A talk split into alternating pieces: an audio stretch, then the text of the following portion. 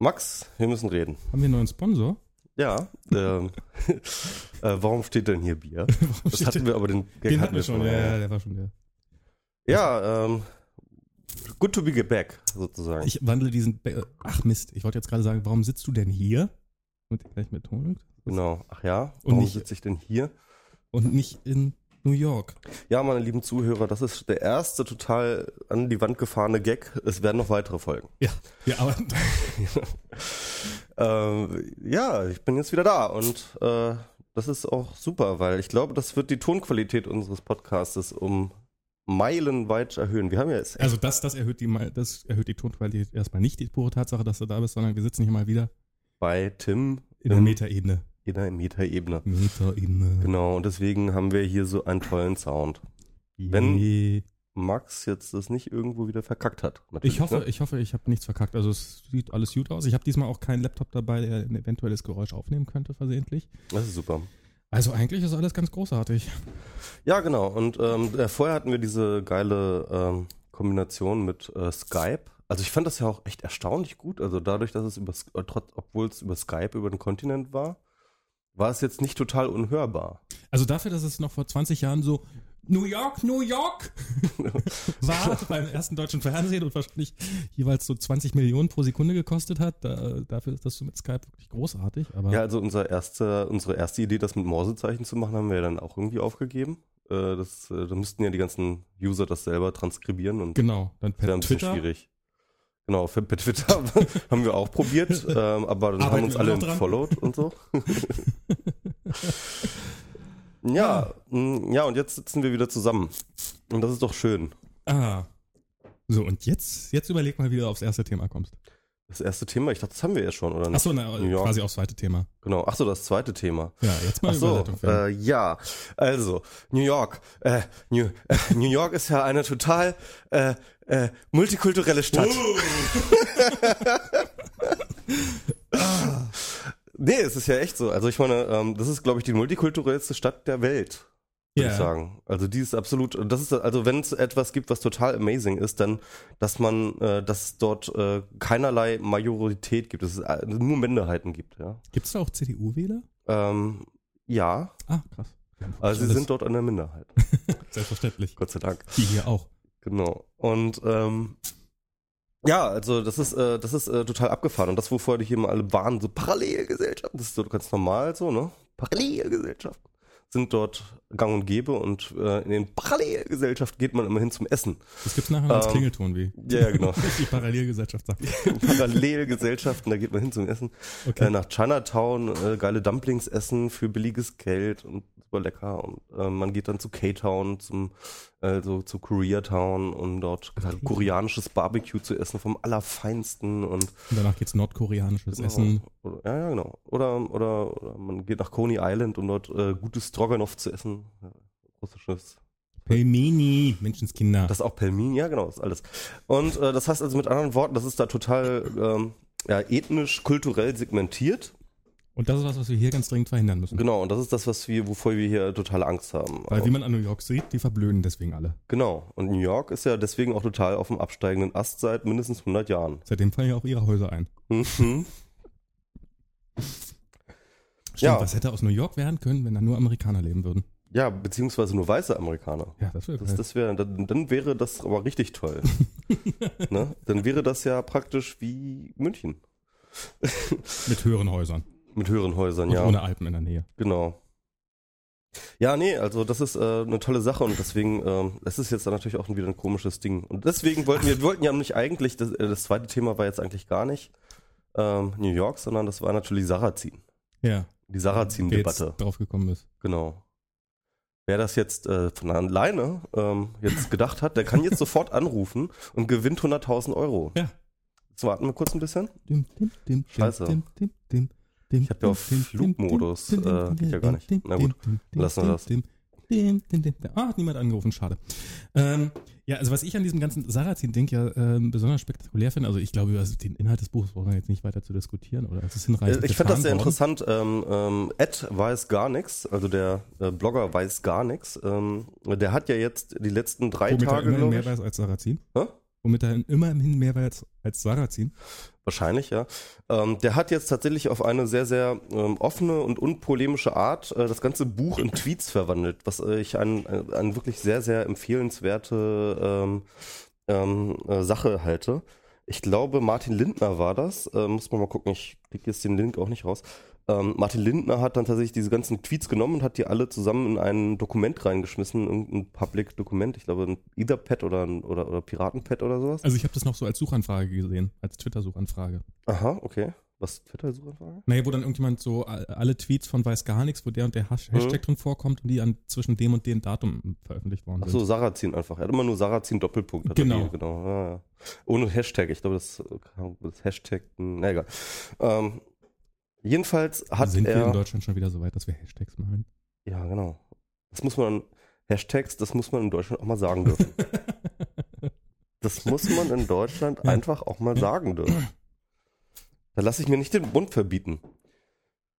So, und jetzt will ich bitte einen Bundesbank-Posten äh, haben. Ja, jedenfalls. Nee, loswerden, du bist ein Los. Achso, ich bin hier ein Los. Michi, du bist jetzt nicht mehr FAZ-Mitarbeiter. Das stimmt auch, ja. Siehst du, hat funktioniert. Kaum sagt man, kaum sagt man was, was nicht gesagt werden darf, schon ist man wichtige Posten los.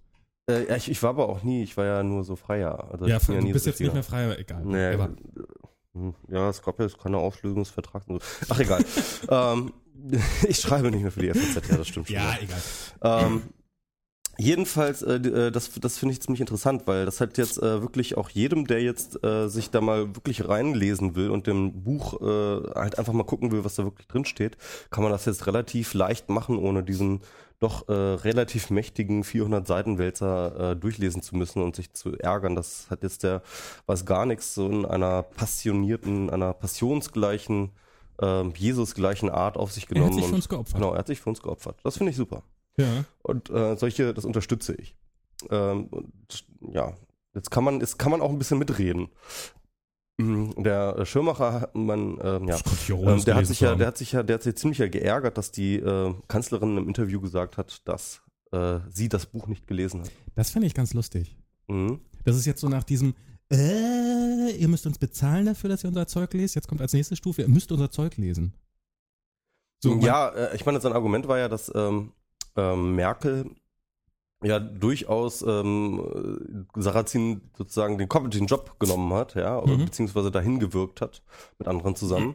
Und äh, wenn du jemanden äh, rauswirfst aufgrund sein, eines Buches, das du dann aber selber nicht gelesen hast, dann ist das, dann hast du schon ein kleines Legitimationsproblem. Na, Moment mal.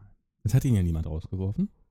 Zum Zweiten hätte die Bundeskanzlerin auch gar nicht das Recht, ihn rauszuwerfen weil die Bundesbank ist ja total unabhängig und nicht von der Politik beeinflusst und die wählen sich ganz von alleine. Ja, ja, ja. Das und ist wenn alles überhaupt das jemand das macht, dann macht der Bundespräsident und, und und ich meine, es ist ja nun nicht so, als ob er rausgeflogen wäre. Er ist jetzt Ach, wir haben einen Bundespräsidenten? Wir haben, wir haben so einen Bundespräsidenten und der hat gesagt, guck mal hier, kriegst du 1000 Euro mehr im Monat, dann kannst du, dann, dann, dann scheißt du auf den Bundes, Bundesbankposten. Genau, irgendwie sowas. Also ich meine, so, das, das ist wie, das ist wie den Mund verbieten. Das ist so dieses, äh, hey, guck mal, der ist in allen Talkshows, dem, dem ist der Mund verboten worden. Und dann so, äh, hey, guck mal, der hat kriegt 1000 Euro mehr Pension im Monat und ist freiwillig gegangen. Der ist rausgeschmissen worden.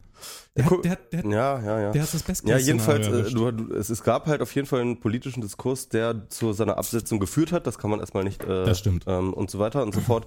Und ähm, wenn der sich auf die, auf das Nichtlesen, auf die Nichtinformation ähm, ähm, einer Sache begründet, dann ist das schon ein bisschen komisch. Also naja, wobei ich muss, äh, also da hat ja irgendjemand sehr schön geschrieben, äh, ich glaube nicht, dass äh, nicht gelesen haben in dem Zusammenhang vergleichbar ist mit äh, keine Ahnung von haben.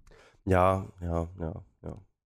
Also der, ich, ich, ich finde ja auch immer, dass halt tatsächlich durch, wenn man so ein bisschen den äh, Drumrum-Diskurs äh, mitkriegt, dann ähm, bekommt man eigentlich auch schon das Wesentliche von solchen Büchern mit.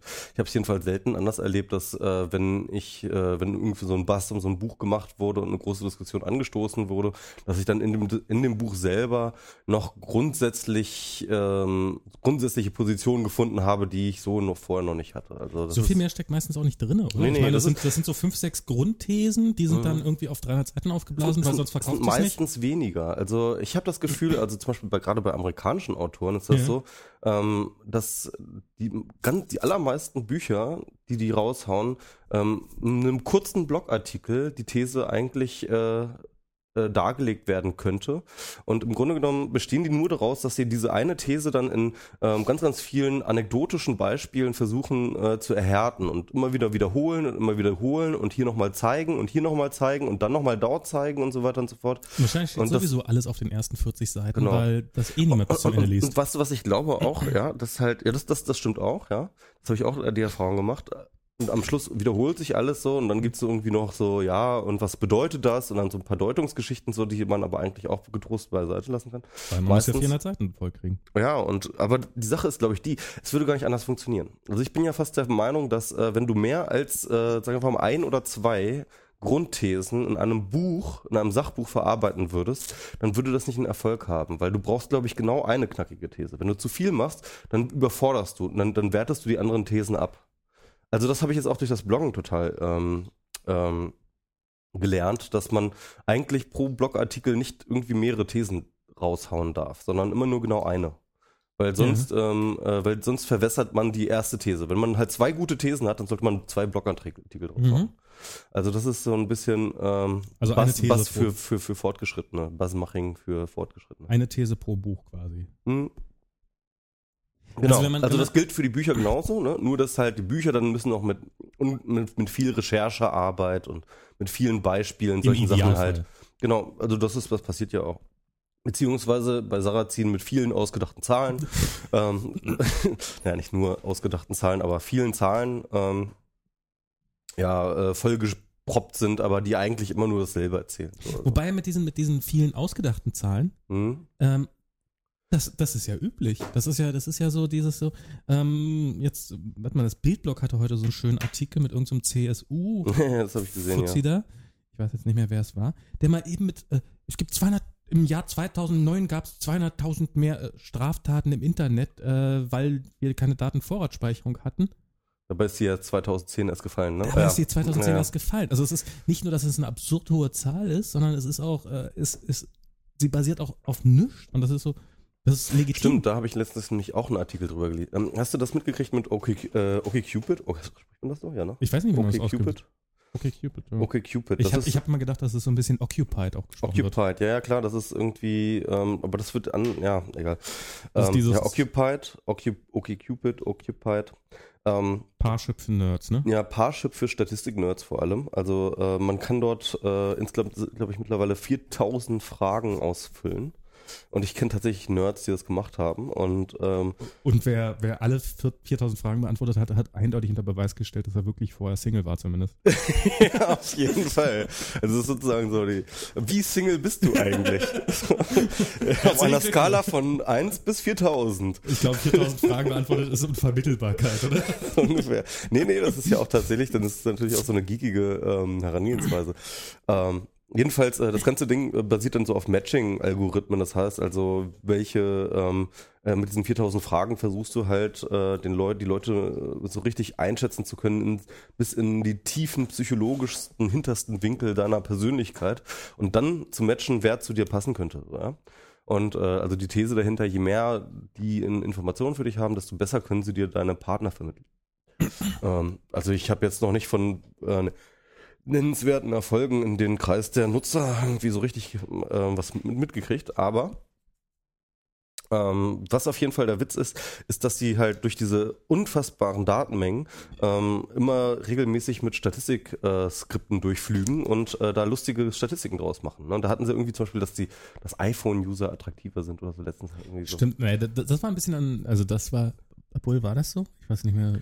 Ich, ich habe, ich hab, also ich meine, das ist jetzt auch wieder diese knackige, destillierte Variante davon und die Zahlen haben dann ein bisschen was anderes angezeigt Mhm. jetzt, aber was, was ich ganz spannend fand, äh, Ja, jetzt hatten sie da halt, wie gesagt, die haben jetzt so ein bisschen Sarrazin gemacht. Die haben jetzt alles nach ethnischen und religiösen Dingen Ah, okay. aufgeschlüsselt. Hast du gar nicht mitgekriegt, ne? habe ich gar nicht Okay. mitgekriegt. Das war jetzt der letzte Bass, den sie gemacht haben. Und die Evangelikalen haben, ähm, Ja, also die sind, und die haben tatsächlich, also jetzt religiöse waren so ein bisschen am, Sa- äh, am Rande, aber halt auch so nach ethnischen Sachen. ja, Das heißt also, was du so angegeben hast, worauf stehst du, ja? Mhm.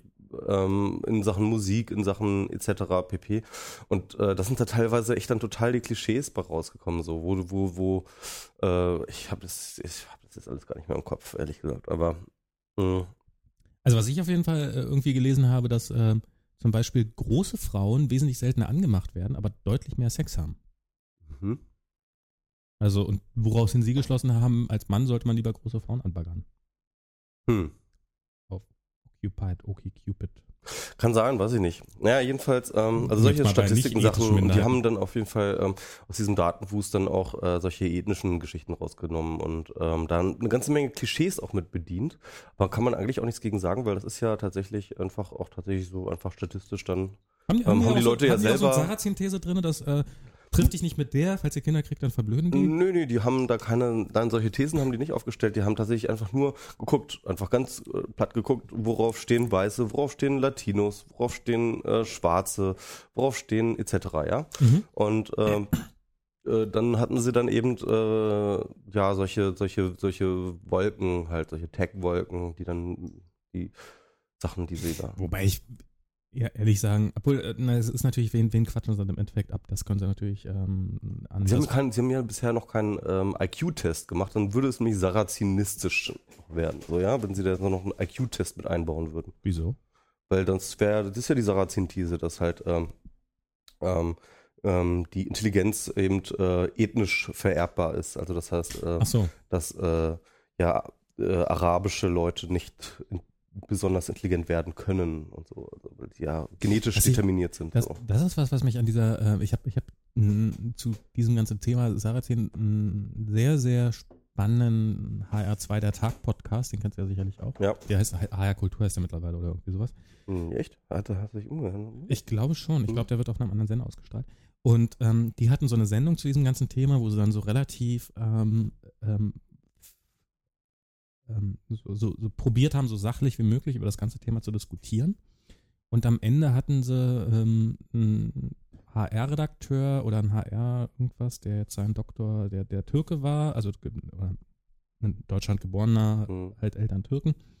Und ähm, Wie, wie Doktor, das, das kann ja nur gefaked sein. ne? ja, genau. Und, und, und, und das war so richtig, also der, der, der hat Radioerfahrung gehabt und das war, am Anfang hat er auch so, naja, und hat so ein bisschen erzählt und hat so, und hast mitgekriegt, ja, der macht das alles. Und dann ist, dann, dann ist ihm irgendwann die, die, richtig der, der Kragen geplatzt. Dann hat er, dann hat er wirklich angefangen rumzuschimpfen.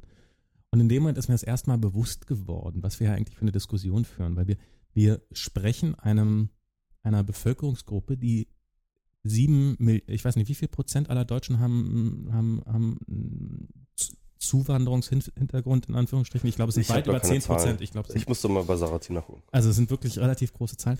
Und wir führen ja eine Diskussion darüber, in Abwesenheit dieser, dieser, dieser Äh, Leute, wir führen über die Leute eine. über ja, die ja. Leute Mhm. hinweg eine Diskussion, indem wir sie fragen, sind die jetzt theoretisch in der Lage, unsere Intelligenz zu erreichen? Das ist, das ist so eine, also in dem Moment ist mir wirklich, wo, wo das, das kann man sich, äh, ich weiß, habe natürlich jetzt keinen Link, bla bla bla, das kann man sich echt nochmal gut ab, anhören, auf jeden Fall die letzten zehn Minuten von diesem Podcast. Kann man sich sowieso anhören. kann man sich Podcast. sowieso anhören, Mhm. aber auch diese letzten zehn Minuten, so dieses, was tun wir diesen Menschen eigentlich an, die hier ein Leben lang leben, die hier studiert haben, die und denen jetzt mal eben so, selbst wenn die Statistik das hergeben würde, also ich meine, das spielt im Endeffekt keine Rolle. Das heißt nicht, ähm, ja, es, es ist eigentlich war, da, war ein, da war ein ziemlich, ziemlich gleicher Tenor, war auch ein schöner Artikel in der Zeit von ähm, einer äh, ja muslimisch, ich glaube, ich glaube auch türkischstämmigen äh, Frauenrechtlerin, mhm. ähm, die dort, äh, die, die auch in Deutschland aufgewachsen ist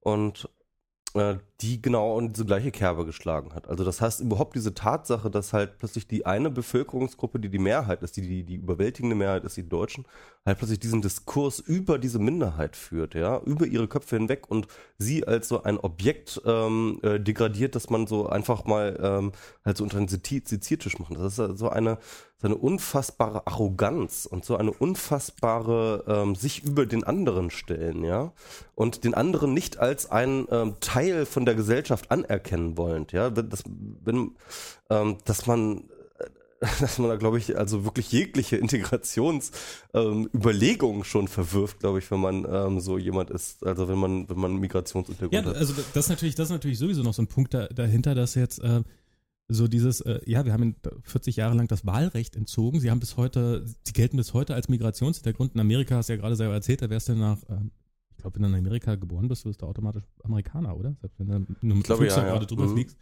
Also da würde heute Auf dem Die- Staatsgebiet auf jeden Fall. die ja. meisten von diesen Leuten ähm, würden nach amerikanischen oder nach ähm, diversen anderen Regeln einfach nicht mehr als Ausländer gelten. Und bei uns so ist, überlegen wir, sollen wir sie abschieben, weil sie ja möglicherweise ähm, das Abitur nicht schaffen könnten, wenn Ja, wir äh, sie auf die Hauptschule stecken.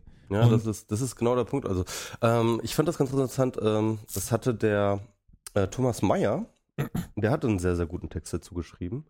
Ähm, und der hat dann eben genau gesagt, okay, ähm, im Grunde genommen ist es äh, bei Sarrazin folgende Denke. Äh, die Gesellschaft äh, muss sich ökonomisch weiterentwickeln. Also er hat immer so eine sehr, er ist ja Ökonom, ne? Ja, ja. Und er hat einen sehr, sehr ökonomisch-technokratischen Blick auf die Gesellschaft Mhm. und sagt halt, das ist ähm, hier äh, äh, gut für die Gesellschaft, weil das bringt Produktivität, das bringt Wachstum etc. Und das ist schlecht für die Gesellschaft, weil es kostet uns so und so viel und so weiter und so fort. Also er hat eine sehr, sehr ähm, ja, kostenrechnerisch technokratischen Herangehensweise an die Gesellschaft insgesamt. Und das dann gekoppelt mit dem Biologismus. Und das ist halt das ganze ganz Witzige. Also das heißt Biologismus in Form von, also Biologismus bedeutet, ähm, wir sehen alles durch die Brille des, ähm, alles ist biologisch determiniert, ja. Mhm. Und ähm, kulturelle Aspekte spielen nur am Rande eine Rolle. Und das ist ja auch so ein bisschen so die These dort in dem Buch. Ähm, wobei er immer so sagt, so zwischen 30 und 80 Prozent ist er Intelligenz vererbbar. Das ist ja so, Das- so nee. total unkonkurrent. Ja, aber das ist tatsächlich auch, da, da, darum ging es auch in diesem Podcast. Mhm. dass, äh, da, da, er beruft sich da ja immer auf eine Frau, auf irgendeine Wissenschaftlerin, Mhm. die diese Zahlen veröffentlicht hätte. Ja. Und die hatten sie im Interview da und äh, dann so, und stimmt das denn so? Dann so, nein, der Mann hat mich total falsch verstanden. Mhm. Und zwar ist das Krasse daran, ähm, also so wie sie es erklärt hat, hat er das wirklich krass falsch verstanden. Nämlich nach dem Verständnis, was er hatte, ähm, müsste, ist eine höhere Zahl sozusagen, wie viel der Intelligenz vererbt, also das ist, also es geht, geht von, geht von, geht von folgender Theorie aus. Also, ähm, die, ähm, warte mal, wie waren das, wie waren das, wie hatten die das formuliert? Ähm, du hast, du hast, du hast ein mittelgutes, ein mittelgutes deutsches Kind mit Akademikereltern, die das äh, dafür sorgen, dass es schon früh Klavierunterricht hat und dass es ähm, und dass es irgendwie aufs Gymnasium kommt und dass es auch äh, Sprachen lernt und sowas und so fort. Und es, und es wird aber nicht sonderlich. Es, es ist eben keine, keine brachiale, äh, super, es wird kein Genie draus aus dem Kind, ähm, sondern, ähm, wie war das? Also ich krieg's nicht mehr richtig zusammen. Also es, es wird nicht mehr dieses superintelligente Kind. Dann kann man sagen, ähm, Ja, statistisch gesehen. Was? nee, äh, du, du hast ein konkretes Kind Ja, und das hatte alle Möglichkeiten, ja. Und Super wird, schlau aber, zu aber werden. wird nur so ein, so ein Durchschnittskind. aber wird halt nur so ein Durchschnittskind. Dann Ja. kann man sich sagen, naja, dann, dann, dann waren es vermutlich die Gene, wirklich. Also dann, ist das dann, Mhm, okay. so, dann hat es offensichtlich da nicht hingereicht.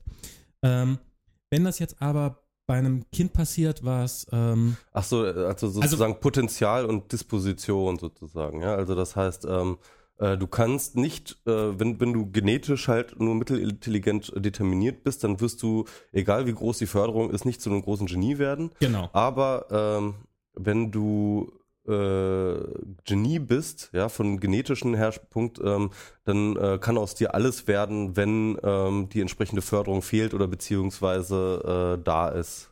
Nein, wenn, wenn, die, wenn die Förderung da ist, dann kann dann plötzlich alles aus dir werden. Aber wenn du alle Möglichkeiten, also wenn die Gesellschaft Mhm. oder dein, dein, dein Umfeld dir alle Möglichkeiten Mhm. gibt, äh, gigantisch zu wachsen und aus dir wird trotzdem nicht, dann ist die Wahrscheinlichkeit, dass es genetisch bedingt ist, relativ hoch. Mhm. Ähm, also wenn du dann, sagen wir mal, unterdurchschnittlich äh, gebildet am Ende Mhm. rauskommst oder unterdurchschnittlich intelligent, dann warst du vermutlich wirklich nicht so sonderlich clever, schon von Geburt an.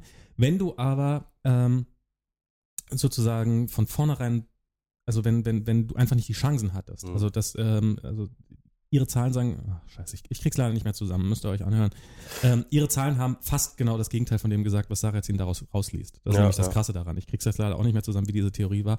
Aber dieses, ähm, nee, stimmt gar nicht. Da war es, äh, es ging darum, man muss, man muss den, also in einer idealen Gesellschaft, so, so war's, jetzt, jetzt habe ich's. Guck Okay, nicht so, guck ja. nicht so. Jetzt habe ich's. In einer idealen Gesellschaft Ja. wären bei uns alle die Intelligenz rein genetisch bestimmt, weil wir alle die idealen Voraussetzungen hätten, und sozusagen das gesamte Potenzial unserer Gene ausschöpfen können. Mhm.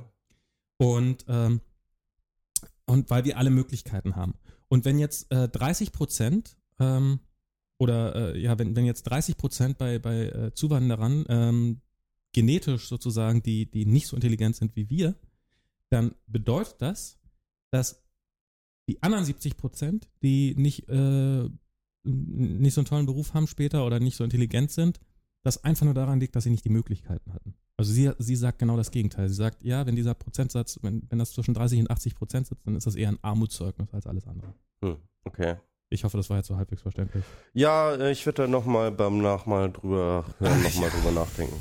Nee, jedenfalls, ich wollte nochmal diesen Thomas Meyer-Text zu Ende bringen. Achso, Also, okay, sorry.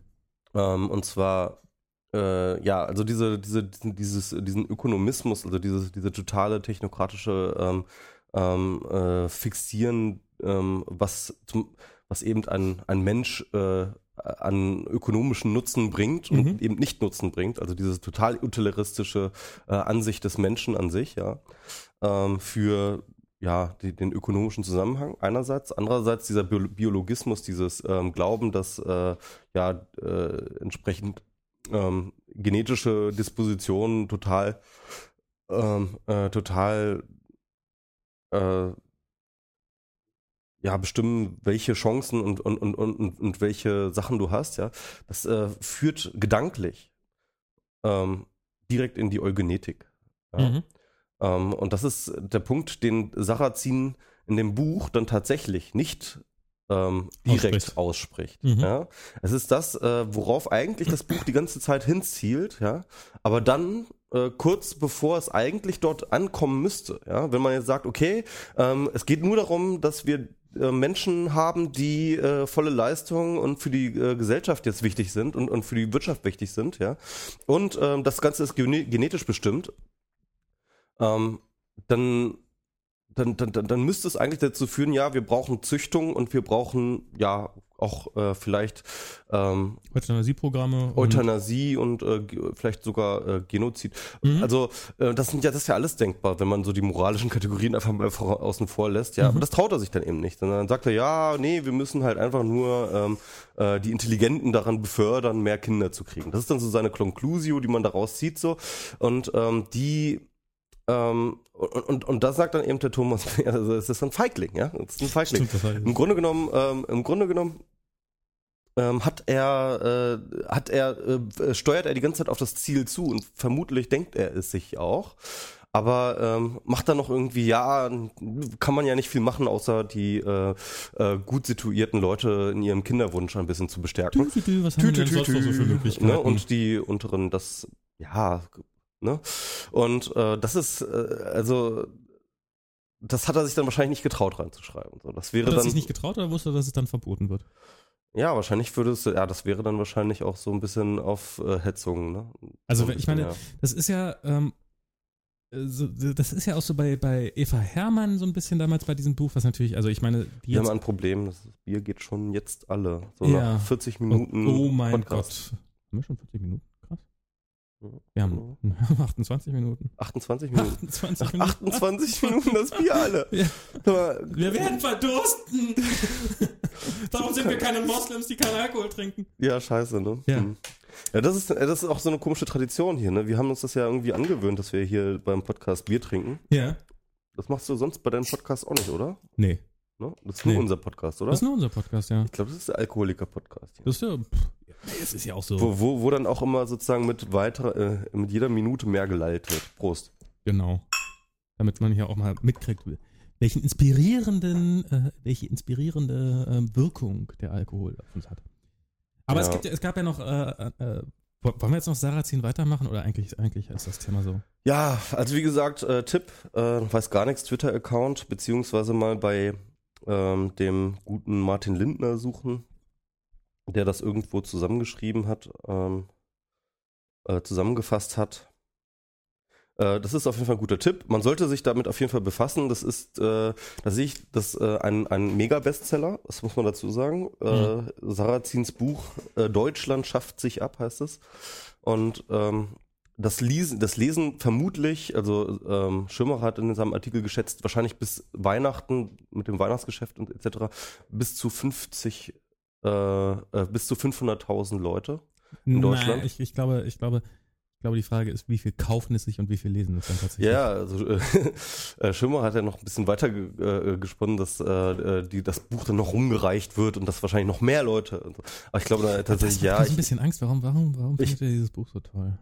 Schirmer? Ja. Nein, der macht, der findet das nicht toll. Der hat das ja zweimal zerrissen. Ah, okay. Der hat ja, der hat ja, der hat ja, ähm, der, der hat ja äh, äh, gegen Sarrazin total angeschrieben. Ah, okay. Er hat jetzt nur, ähm, äh, äh, das, er hat das jetzt nur die Regierung angegriffen, dass sie das nicht gelesen hat. Also er meint, äh, das ist schlimm und das Buch ist äh, gefährlich und aber man sollte es lesen, wenn man damit etwas beschäftigt. Das ist Hm. aber egal. Naja, egal. Ähm, jedenfalls, ja, fünf, also 500.000 Leute werden es, ich glaube auch nicht, dass 500.000 Leute das lesen werden. Es werden, ähm, äh, wie, wie das halt immer so ist bei solchen Büchern, die werden. So kann ich auch meine Followerzahlen hochinterpretieren. Ja. Und vor allem, das sind Vor ganz, das jedem sind, Account, der meine Tweets, da, da sitzen zehn Leute, das sind immer, das sind immer ja, das, das wird ja tatsächlich in den Medien auch ganz oft Ja, so gemacht. Ne? Ähm, die Bildzeitung, die rumgereicht wird. Genau, es ist wirklich so, da wird auch tatsächlich in den Medienagenturen genauso, den Medienagenturen Ja, gegenüber genauso argumentiert. Also dann halt die, die Bildzeitung, die in äh, äh, die, die in der S-Bahn liegt und so, ne? Mhm. Und, ja, was, ja, es ist äh, Aber eine Paywall davor setzen, das Genau. also kostenlos geht gar nicht. Und äh, auch sowas, wahrscheinlich wird da auch sowas reingezählt wie die Berliner Morgenpost, die man ja auch mal schön ankreiden kann, die mir nämlich immer wieder ungefragt jede Woche ähm, ein kostenlo kostenloses Probeexemplar in den, in den Briefkasten wirft. Was wahrscheinlich auch mit positiv auf die Leserzahlen auswirkt. Ja, mit dem ich da nichts anderes mache, als es zu nehmen und in den Müll zu schmeißen und mich dabei ein wenig zu ekeln. Ja natürlich. Das ist ja auch äh, der Sinn der Sache. Und dann haben sie schon wieder mehr Ads verkauft. Ähm, Mhm. ähm, also das ist sowieso irgendwie nochmal ein Thema, das müsste man ähm, eigentlich mal so richtig äh, fundiert mal aufarbeiten, aber das dafür sind wir eigentlich beide, glaube ich, die falschen Leute. Also diese unfassbare Diskrepanz zwischen Online und Offline. Aber da haben wir das letztens drüber unterhalten. Ne? Nee, haben wir, äh, wir haben, wir haben so rein privat uns darüber unterhalten. Genau, ja, ja. Ja, das, das Wir ist, hatten einfach kein Aufnahmegerät mitlaufen.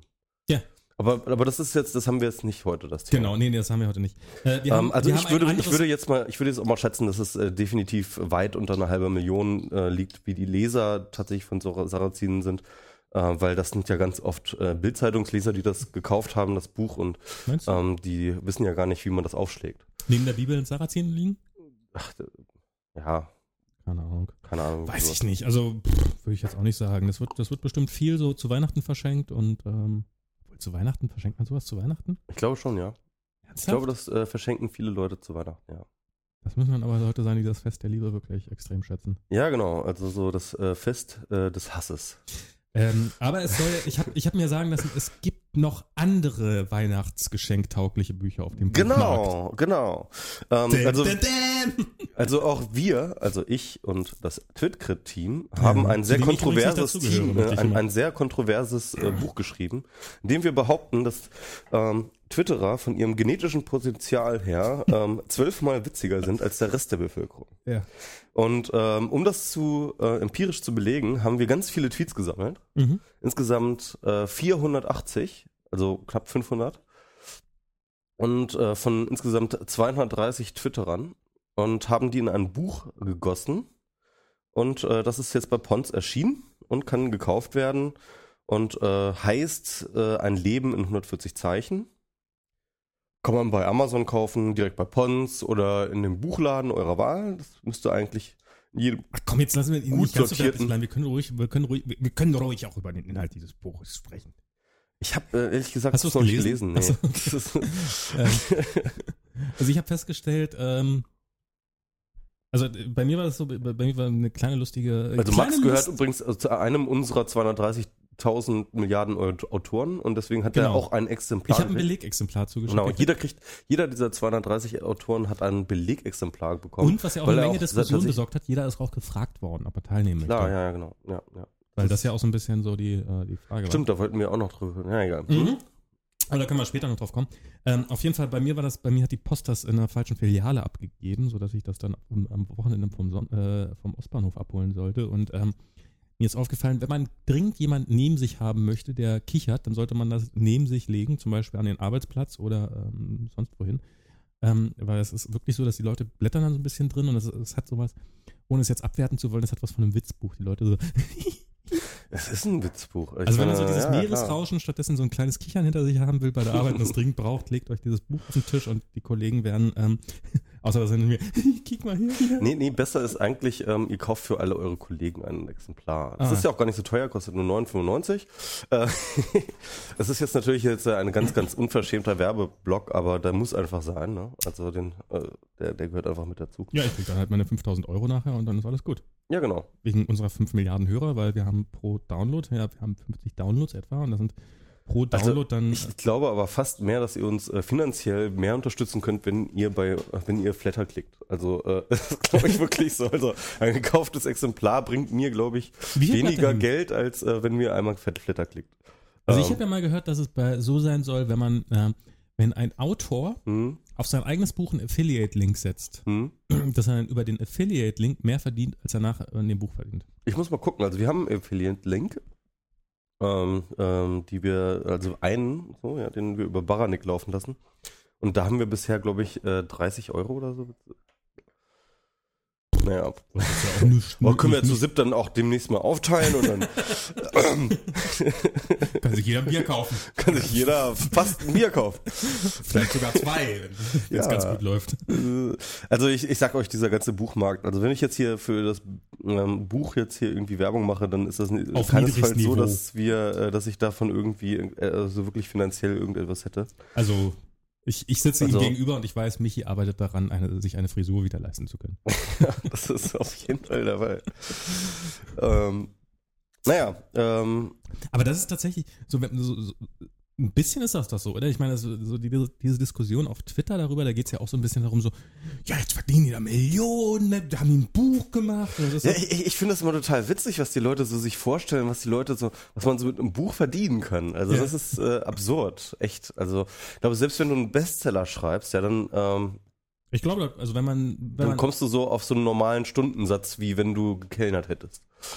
Ähm, so von deiner Arbeit her. so wenig kellnert keiner. Ähm, ich habe mal irgendwie, also man, Malte Welding, der hat das mal irgendwie so überschlagen mir erzählt. Der hat mal erzählt, wie viele Bestseller man pro Jahr raushauen muss, um davon okay leben zu können. Das geht gar nicht, ja. Das geht echt überhaupt nicht. Ähm, also was halt immer noch der Fall ist, ist, ähm, wie, ich sag mal so, äh, prestigeträchtig der Buchmarkt ist. Ja, Wenn du klar. halt eben äh, etwas äh, draußen hast, in Print, äh, als Buch, dann hast du äh, von Anfang an äh, bei den Medien vor allem so, bei den klassischen Medien äh, Vorschusslorbeeren.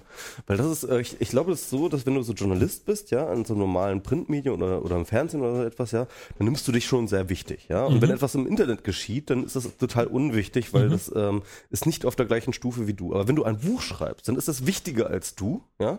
Und dann ist auch Weil, weil, weil es ist noch mal gedruckter, als was du gedruckt. Ja, also das ist ja wirklich so, also diese ist nicht Logik nur ist einen halt Tag lang verkauft, sondern es wird mehrere Tage lang verkauft. Genau, und, ähm, und sobald du ein Buch geschrieben hast über ein Thema, über das du wahrscheinlich schon tausend Jahre bloggst oder so etwas, ja, Mhm. dann ähm, bist du es wert, halt in Expertenrunden eingeladen zu werden und so weiter, weil du ein Buch geschrieben hast. Ja. Ähm, also es funktioniert tatsächlich noch so sehr, sehr über Prestige und deswegen ähm, ist es immer noch äh, total in, Bücher zu schreiben, obwohl wirklich niemand außer äh, ein paar Lektoren damit Geld verdienen. Und, ähm, und Verlage und Marketingagenturen und irgendwie sowas. Äh, wobei ich mich manchmal auch frage, ob sie das auch wirklich verdient haben. Aber gut, mh, ähm, das äh, ist eine andere Frage. Und ähm, ja, also wir haben das Buch jetzt tatsächlich auch äh, in erster Linie wirklich darauf äh, äh, so, so geschrieben, wie wir, äh, ich habe das letztens so mal getwittert, ähm, wie, wie wir eigentlich Blogs schreiben. Wir sind alles Blogger, wir sind Twitterer irgendwie und wir hatten einfach Bock. Ja, wir Ja. hatten einfach Bock. Wir wollten mal ein Buch machen. Ja, wir wollten aus dem ganzen Zeug mal ein Buch machen, das wir schon seit Jahren machen. Also dieses Twitter-Lesung und Twitcrit und so weiter und so Mhm. fort. Aus diesem Kontext halt einfach mal ein Buch machen. Und das ist die erste Motivation. Und das war jetzt irgendwie äh, dann auch ein Zufall, dass eigentlich mehr oder weniger Pons auf uns zugekommen ist und uns gefragt hat, ob wir nicht Bock haben, ein Buch zu machen. Und äh, dann haben wir das halt angenommen und dann haben wir das jetzt durchgezogen. Ähm, kann noch mal kurz zum Making-of sagen. Also die Tweets, die wir dort äh, drin haben, das ist eigentlich so das Best-of der letzten ja elf Twitter-Lesungen, würde ich sagen, elf, zwölf Twitter-Lesungen, die wir gemacht haben. Wir haben echt ja mittlerweile schon seit zwei Jahren sind wir dabei, unglaublich viele Twitter-Lesungen gemacht zu haben. Und äh, da sind, da haben wir jedes Mal, sag ich mal, aus 500 äh, Tweets, die wir über die Zeit gesammelt haben, die immer wiederum runtergedampft auf äh, 200 ungefähr oder etwas weniger als 200. Und äh, das heißt mit anderen Worten, wir sind dann irgendwie auf 2500 Tweets gekommen, so bei den Twitter-Lesungen, die dann schon eine Auswahl der Auswahl waren. Ja, also die erste Auswahl ist das Pfaffen, ja, dass wir jeweils einzeln machen so. Und dann die zweite Auswahl ist dann halt aus den ganzen Pfaffs sozusagen die Twitter-Lesung rauszumachen. Und die dritte Auswahl war dann eben jetzt das Twitter-Buch aus diesen ganzen ausgewählten, äh, äh, ausgewählten Tweets, die wir für die Twitter-Lesung ausgewählt haben, dann wiederum eine Auswahl zu treffen äh, und die auf 500 Tweets runterzudampfen. Also es sind die Besten der Besten der Besten. Du sagst es, Max. Du sagst es. Natürlich alles redaktionell betreut, ähm, mit keinem Anspruch an Objektivität, aber wir sind sieben Leute und damit ein, äh, ich würde sagen, hinreichend demokratisches Forum, um das äh, allgemein, um, um, um, so einen allgemeinen äh, Publikumsgeschmack zu treffen, hoffentlich. Und, und, und wer das jetzt, äh, wer nicht keine Lust hat, diese 9,95 Euro auszugeben, der kann das Ganze demnächst auch bei Hier wird's lustig lesen. Ja, vermutlich wird er sich das holen und dann wird er halt einfach alle äh, Tweets einfach abtippen. Ja. Hm. Aber zu Hier wird lustig kommen wir noch. Kommen wir, ja, kommen wir noch. Okay. Kommen wir noch, ne? Haben, ähm, wir, haben wir uns vorgenommen. Genau. Da waren ja Aber jetzt, äh, das ist jetzt der Werbeblock Ende. Werbeblock. Oh, das war eine lange Werbepause. Das war eine lange Werbepause. Darf ich, ich hoffe, ihr wart jetzt, jetzt alle auf dem Klo. vorbei ist, darf ich endlich mal ehrlich sein, äh, das Layout ist echt scheiße. Ja, ich weiß. Aber die Inhalt ist lustig. Ja, also ich meine, das Layout ist halt so. Also ich finde, das, das halt so geht, geht so, ja. Das Coverbild ist übrigens äh, von Cosma ähm, nicht richtig gestaltet, aber gerettet. äh, nur, nur mal so am Rande. Also okay. Cosma ähm, kennt wahrscheinlich auch jeder. Cosma ist. Ed Cosma, ne? Hm? Coverretter ist Kabaretter und äh, Kabarett, das klingt so. Kabarett, ja. Okay. Und die Kavallerie. ähm, die Kavallerie zum Kabaretten und ähm, ist äh, Designer und ein toller Twitterer auch nebenbei. Und sowieso und ein toller Typ. dem Twitcrit und Twitter-Lesung Team sehr lange freundschaftlich verbunden. Hm. Hm. Hm. Das Gut. macht mir jetzt ja so ein bisschen Angst. Angst, stimmt. Ich habe ja tatsächlich ähm, auf der Freiheit, äh, auf der Twitter Buchstadt Angst Demo, ne, okay. ähm, ah. gibt's ein kleines Interview, das, äh, äh, das Björn Grau äh, mit der Flipcam so äh, zwischen Tür und Angel, während ich gerade was gegessen habe, mit mir geführt hat. Ähm, nee, das, eigentlich heißt diese äh, Demo Freiheit statt Angst. Äh, das Interview könnt ihr euch aber trotzdem angucken auf meinem Blog zum Beispiel oder auf twitterlesung.de, wenn ihr es nicht schon längst getan habt. Aber ähm, jedenfalls die Freiheit statt Angst. Mhm. Du warst ja da. Ich war auch da, ja. Genau. War nicht so voll. War nicht so voll, Hätte ne? Hätte voller sein können. Ja, ja. Aber irgendwie fehlen noch die Themen. Ja, beziehungsweise ähm, gar nicht mal. Es, es, es, gibt ja ganz viele Themen, ne? Das war ja das Problem. Es gab ganz viele Themen, aber Vielleicht. kein großes. War mehr so ein Larifari, so ein bisschen wie unser Podcast. Ach so. Ja. Meinst du nicht, dass wir hier so ein Wir müssen reden äh, Demonstration, wenn wir die nächstes Jahr am 11. September machen? ja, ich würde sagen, wenn äh, das Slot wieder frei wird, dann werden wir unsere, alle wir müssen reden. Reichstag stehen. Wir müssen reden. Wir müssen. ja, das wäre, das wäre eine Idee eigentlich, ne? naja, gut. Ja, war, war, war relativ leer. Hm? Ist, ist so ein bisschen äh, Spazierengehen für, äh, für Internet-Nerds geworden, oder? Aber ich muss echt Netz an dieser Stelle einmal ganz großes Lob an das Wetter aussprechen. Das, das Wetter war der Hammer. Das war das mhm. beste, das war der beste und schönste Tag im ganzen September, glaube ich, bisher. Und ähm, das war einfach unglaublich schön, da entlang zu spazieren und ähm, es hat einfach Spaß gemacht und ich fand es gar nicht so schlimm, ehrlich gesagt. Ich habe auch ehrlich gesagt äh, mit einem Desaster gerechnet. Ich habe wirklich mit unter 5000 gerechnet. Also hast du damit gerechnet, dass du da quasi allein mit dem Google Street View Auto bist da, und äh, Genau, ich dachte, wir beide sind dann nur. nee, ich habe jetzt also wirklich, also es gab im Vorfeld auch schon immer irgendwie, ähm, hat der Föbut und so, die haben immer aufgerufen, so, hey, wir brauchen noch Leute, wir haben noch Helfer, ja. wir haben nicht genug Geld, wir haben dies nicht, wir haben das nicht. Und ähm, also noch bis kurz vor der Demo und das war ähm, so ein bisschen, äh, da hat man sich so ein bisschen gedacht, okay, äh, das ist. Äh es hat sich alles irgendwie nicht so verfangen, oder? Also es ist so, ähm, vielleicht ist es auch, vielleicht sind es vielleicht sind's doch auch zu viele Themen, weil ähm, so man so wenn du ein Thema hast, gegen das du ankämpfst oder Mhm. für das du ankämpfst, dann, dann, dann hast du noch sowas wie eine, dann, dann, dann ist das noch sowas, ähm, so, das können wir schaffen. Aber wenn Ja. das jetzt so, wenn das so auf allen Fronten kommt, und Mhm. ich meine, wenn die Themen vom letzten Jahr immer noch nicht abgehakt sind, Mhm. dann ähm, finde ich, ist das doch immer eine. Äh, Beziehungsweise das, ähm, ähm, das große Thema, weswegen das auch 2007 so krass war, ne? beziehungsweise 2008, glaube ich, äh, so krass war, war die Vorratsdatenspeicherung. Dieses Ja. Thema ist, ausgerechnet dieses Thema ist ja auch ähm, auf Eis gelegt zumindest. Ja? Hat ja das Bundesverfassungsgericht gibt ein Urteil und es darf das erstmal nicht gemacht werden. Das wird Auf- jetzt auch gerade erstmal nicht gemacht. Zwangs auf Eis gelegt. Genau, und äh, was jetzt halt, äh, was jetzt nicht bedeutet, dass das Thema durch ist politisch, ne? Wird immer noch dran geschraubt, ja, aber ähm, es ist momentan nicht akut. Ist jedenfalls nicht da. Ne? Wir haben momentan keine Vorratsdatenspeicherung und es gibt noch keine konkreten äh, Gesetzentwürfe, das wieder einzuführen. Ja, aber es ist auch so ein schön einfaches Thema. Also ich habe ja so dieses, ähm, also es ist so, da böser Staat, da wir lieben guten Leute, wir wollen nicht, dass du unsere Daten abgreifst. Das ist, das ist ein schön nachvollziehbares Thema. Ich finde das jetzt so, zum Beispiel, ich möchte jetzt wirklich nicht lange drauf rumreiten, äh, ich sage jetzt nochmal das Wort Street View. Ähm, da, da ist das ja schon was, Das können wir kurz mal machen. Im, im Rahmen der Fre- Freiheit statt Angst gab es ein Street View Auto. Das fand ich sehr gut. Das fand Ja. ich sehr, sehr lustig. Ähm, ich glaube, die Idee kam von der Zeitrafferin, von Julia Seliger. mhm, Und ähm, Weißt die hat, hä? weiß ich nicht, Und die hat aber, mit verschiedenen anderen Leuten, Matthias R. und äh, Joel und äh, also ein paar anderen Leuten, ähm, ähm, das Ding wirklich aus, äh, äh, aufgebaut. Die haben einen Text geschrieben, der aufgebaut? sich, nee, aufgebaut haben wir das nicht. Die haben Nee, nicht, nicht aufgebaut. Die haben, die, haben, die haben diese Idee entwickelt und das Konzept entwickelt und so weiter und so fort, das den Wagen angemeldet etc.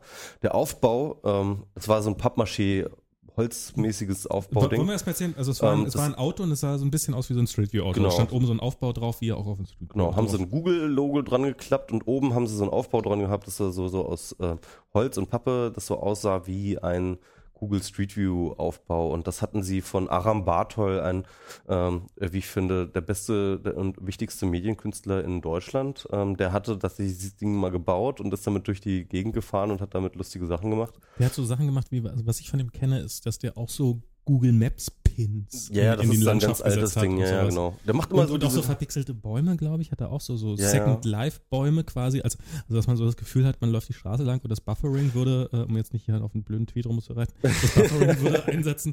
Und ähm, so, so, so eine Aktion macht er und jetzt hat er dafür ein Google Street View Auto gebaut. Ja, ja, genau. Und ähm, also der macht immer ganz witzige Sachen, wo er diese, äh, sag ich mal, Realitätsverschiebung, also so, so ein bisschen ähm, so, so Ikonografien, die man so aus dem Internet kennt und aus den entsprechenden Internetdiensten kennt, halt in die reale Welt rein zu transportieren und damit dann wirkliche witzige Aha-Effekte macht, so, wo man dann plötzlich diese, diese, diese Connection dann wieder so, so zu spüren bekommt. Sag ich mal. Genau, also von dem war der Ja, jedenfalls, äh, jedenfalls dieses, dieses Auto, das fand ich, das hat mich auch ein bisschen stolz gemacht, weil das halt irgendwie, das, das war, das war das erste, genau, das war, genau, es ging so um diese Bubble, Bubble Street View, war, glaube ich, diese Aktion Ah, ja, auch, ja. so Bubble Street View.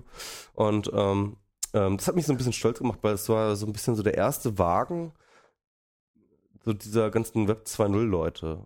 Also, was ist so sonst? Ähm, es gibt halt immer einen Piratenwagen, es gibt Ja. halt immer einen CC-Wagen, einen CCC-Wagen, es gibt immer einen, ähm, es gibt einen Füllwood-Wagen, es gibt äh, halt diese ganzen ähm, humanistische Union und, und diese ganzen Leute, ähm, die haben alle ihre Wagen traditionell bei diese und aber so diese so diese diese Crowd, diese diese Szene, diese Web 2.0 Szene hatte bisher immer die ist immer da mitgelaufen, so, ne, aber hatte immer nie so ein richtiges repräsentatives Auftreten und ich finde dieses Street View Auto war das erste Mal der Fall, so. Das fand ich irgendwie schön.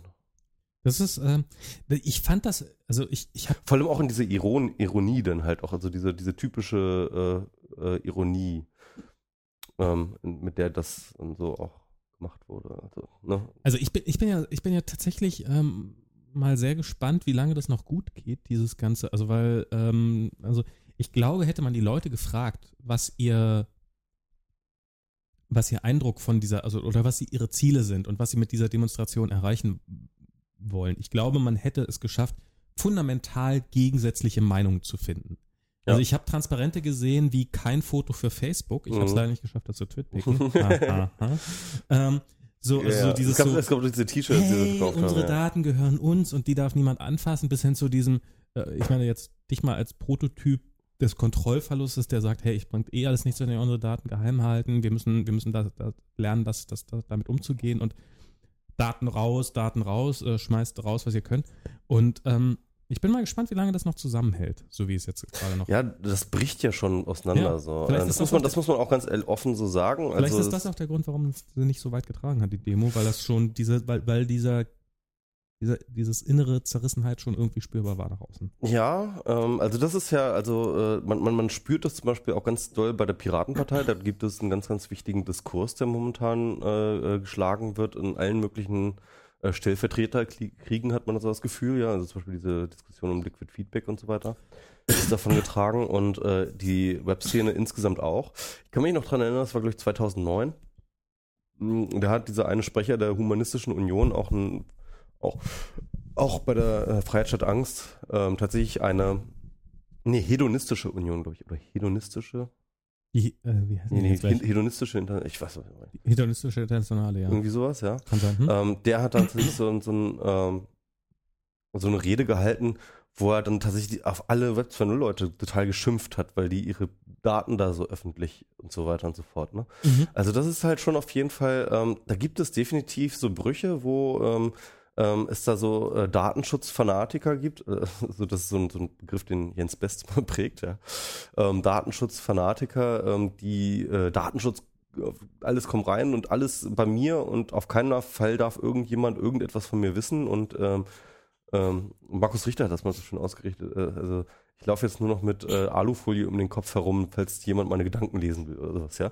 Also so ein bisschen so. Mhm. Und ähm, halt so Leute, die sagen, ja, wir müssen jetzt irgendwie auch mal äh, locker bleiben und das bringt ja auch alles äh, ähm, eine tolle Sache.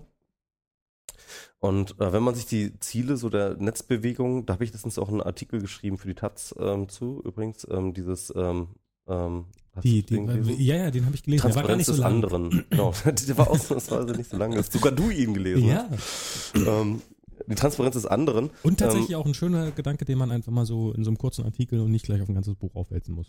Ja, beziehungsweise ich werde da noch ein Buch zu Ja, schreiben. okay.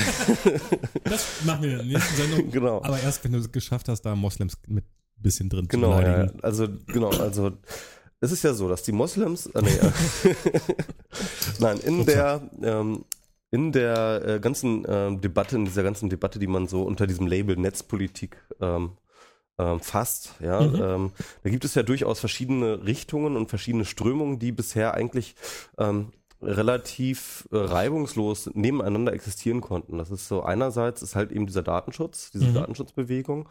Ähm, andererseits ist es aber auch ähm, ähm, äh, diese Bewegung für ähm, äh, die partizipativen Möglichkeiten von ähm, äh, von äh, diesen Technologien, ja, also das heißt, ähm, der Bürger hat jetzt die Möglichkeit, ähm, seine eigenen, sein eigenes Medium zu sein und diese ganzen Ja. äh, Ermächtigungsgeschichten, ja, das ist ein Ermächtigungstool. Das haben wir in diesem Chaosradio, wo äh, über die Anfänge des CCC hat das dieser eine auch immer ganz schön gesagt, also so der Computer als so ein Ermächtigungstool. Ja. Ja.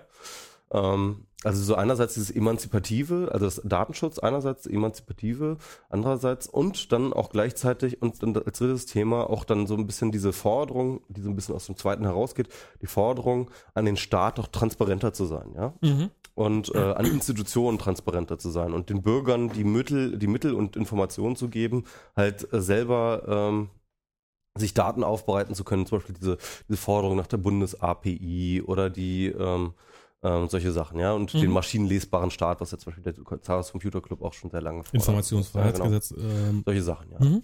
Ähm, und, und diese drei, ähm, die schienen halt ganz lange irgendwie parallel miteinander laufen zu können, aber jetzt kommen wir so langsam an einem Verbreitungsgrad des Internets, dass diese Dinge sich halt immer wieder treffen und sich äh, gegeneinander verschieben und wo man Mhm. merkt, dass manche Dinge irgendwie total unvereinbar sind. Da hatte ich dann drei Beispiele rausgesucht und das eine war ähm, einerseits ähm, im Vorfeld der Freiheit statt Angst, wo dann ähm, dieser Polizeipräsident äh, gesagt hat, er wolle ähm, jetzt auch die Polizisten, seine Polizisten dort filmen lassen bei der Demonstration, obwohl ein Also er Film, äh, die Polizisten die filmen. Polizisten sollten filmen, ja, obwohl ein Gericht jetzt äh, letztens erst äh, festgestellt hat, dass es äh, illegal ist, wenn das Poli wenn die Polizei anlasslos ähm, eine Demonstration filmt. Was ich, was ich für sich, für sich genommen erstmal ein, ein ziemlich spannendes Thema finde, dass die Polizei ähm, explizit sagt, dass sie gegen Gesetze verstößen wird oder gegen Richterentscheidungen, was äh, ja. Gut, aber erzähl erst mal weiter. Mhm. Die zweite Sache, ähm, aber dass dann auch gleichzeitig ähm, ähm, die, der Chaos Computer Club im ähm, Chaos Radio dann dazu aufgerufen hat, doch bitte an alle De äh, Demonstrationsteilnehmer, dass sie ihre Kameras mitnehmen und alle fleißig filmen sollen. Mhm. Ähm, das heißt also, und, und dann auch noch diese Hinweise, äh, ja, und wenn ihr dann äh, zum Beispiel Polizeigewalt, also es ging um Polizeigewalt, letztes Jahr gab Wieso? es, genau, das muss man auch mal dazu sagen, letztes Jahr gab es einen Übergriff von Polizisten auf Demonstranten. Ich glaube, das ist allen bekannt, oder? Das ist relativ allen bekannt. Der Radfahrer, hoffentlich, der ja genau, der Radfahrer, der dort wirklich äh, angegriffen wurde, nachdem er sich dann beschwert hatte, nochmal richtig eine reingekriegt hat. Mhm. Ähm, die Polizeikameras hatten alle zufällig daraus gerade nicht da hingeguckt, ja. Ja, und, Und- zufällig konnte sich keiner mehr dran erinnern, wer das jetzt gewesen sein Genau, könnte. und ähm, aber äh, äh, da, da, dadurch, dass halt tatsächlich durch die ganzen Handys und etc.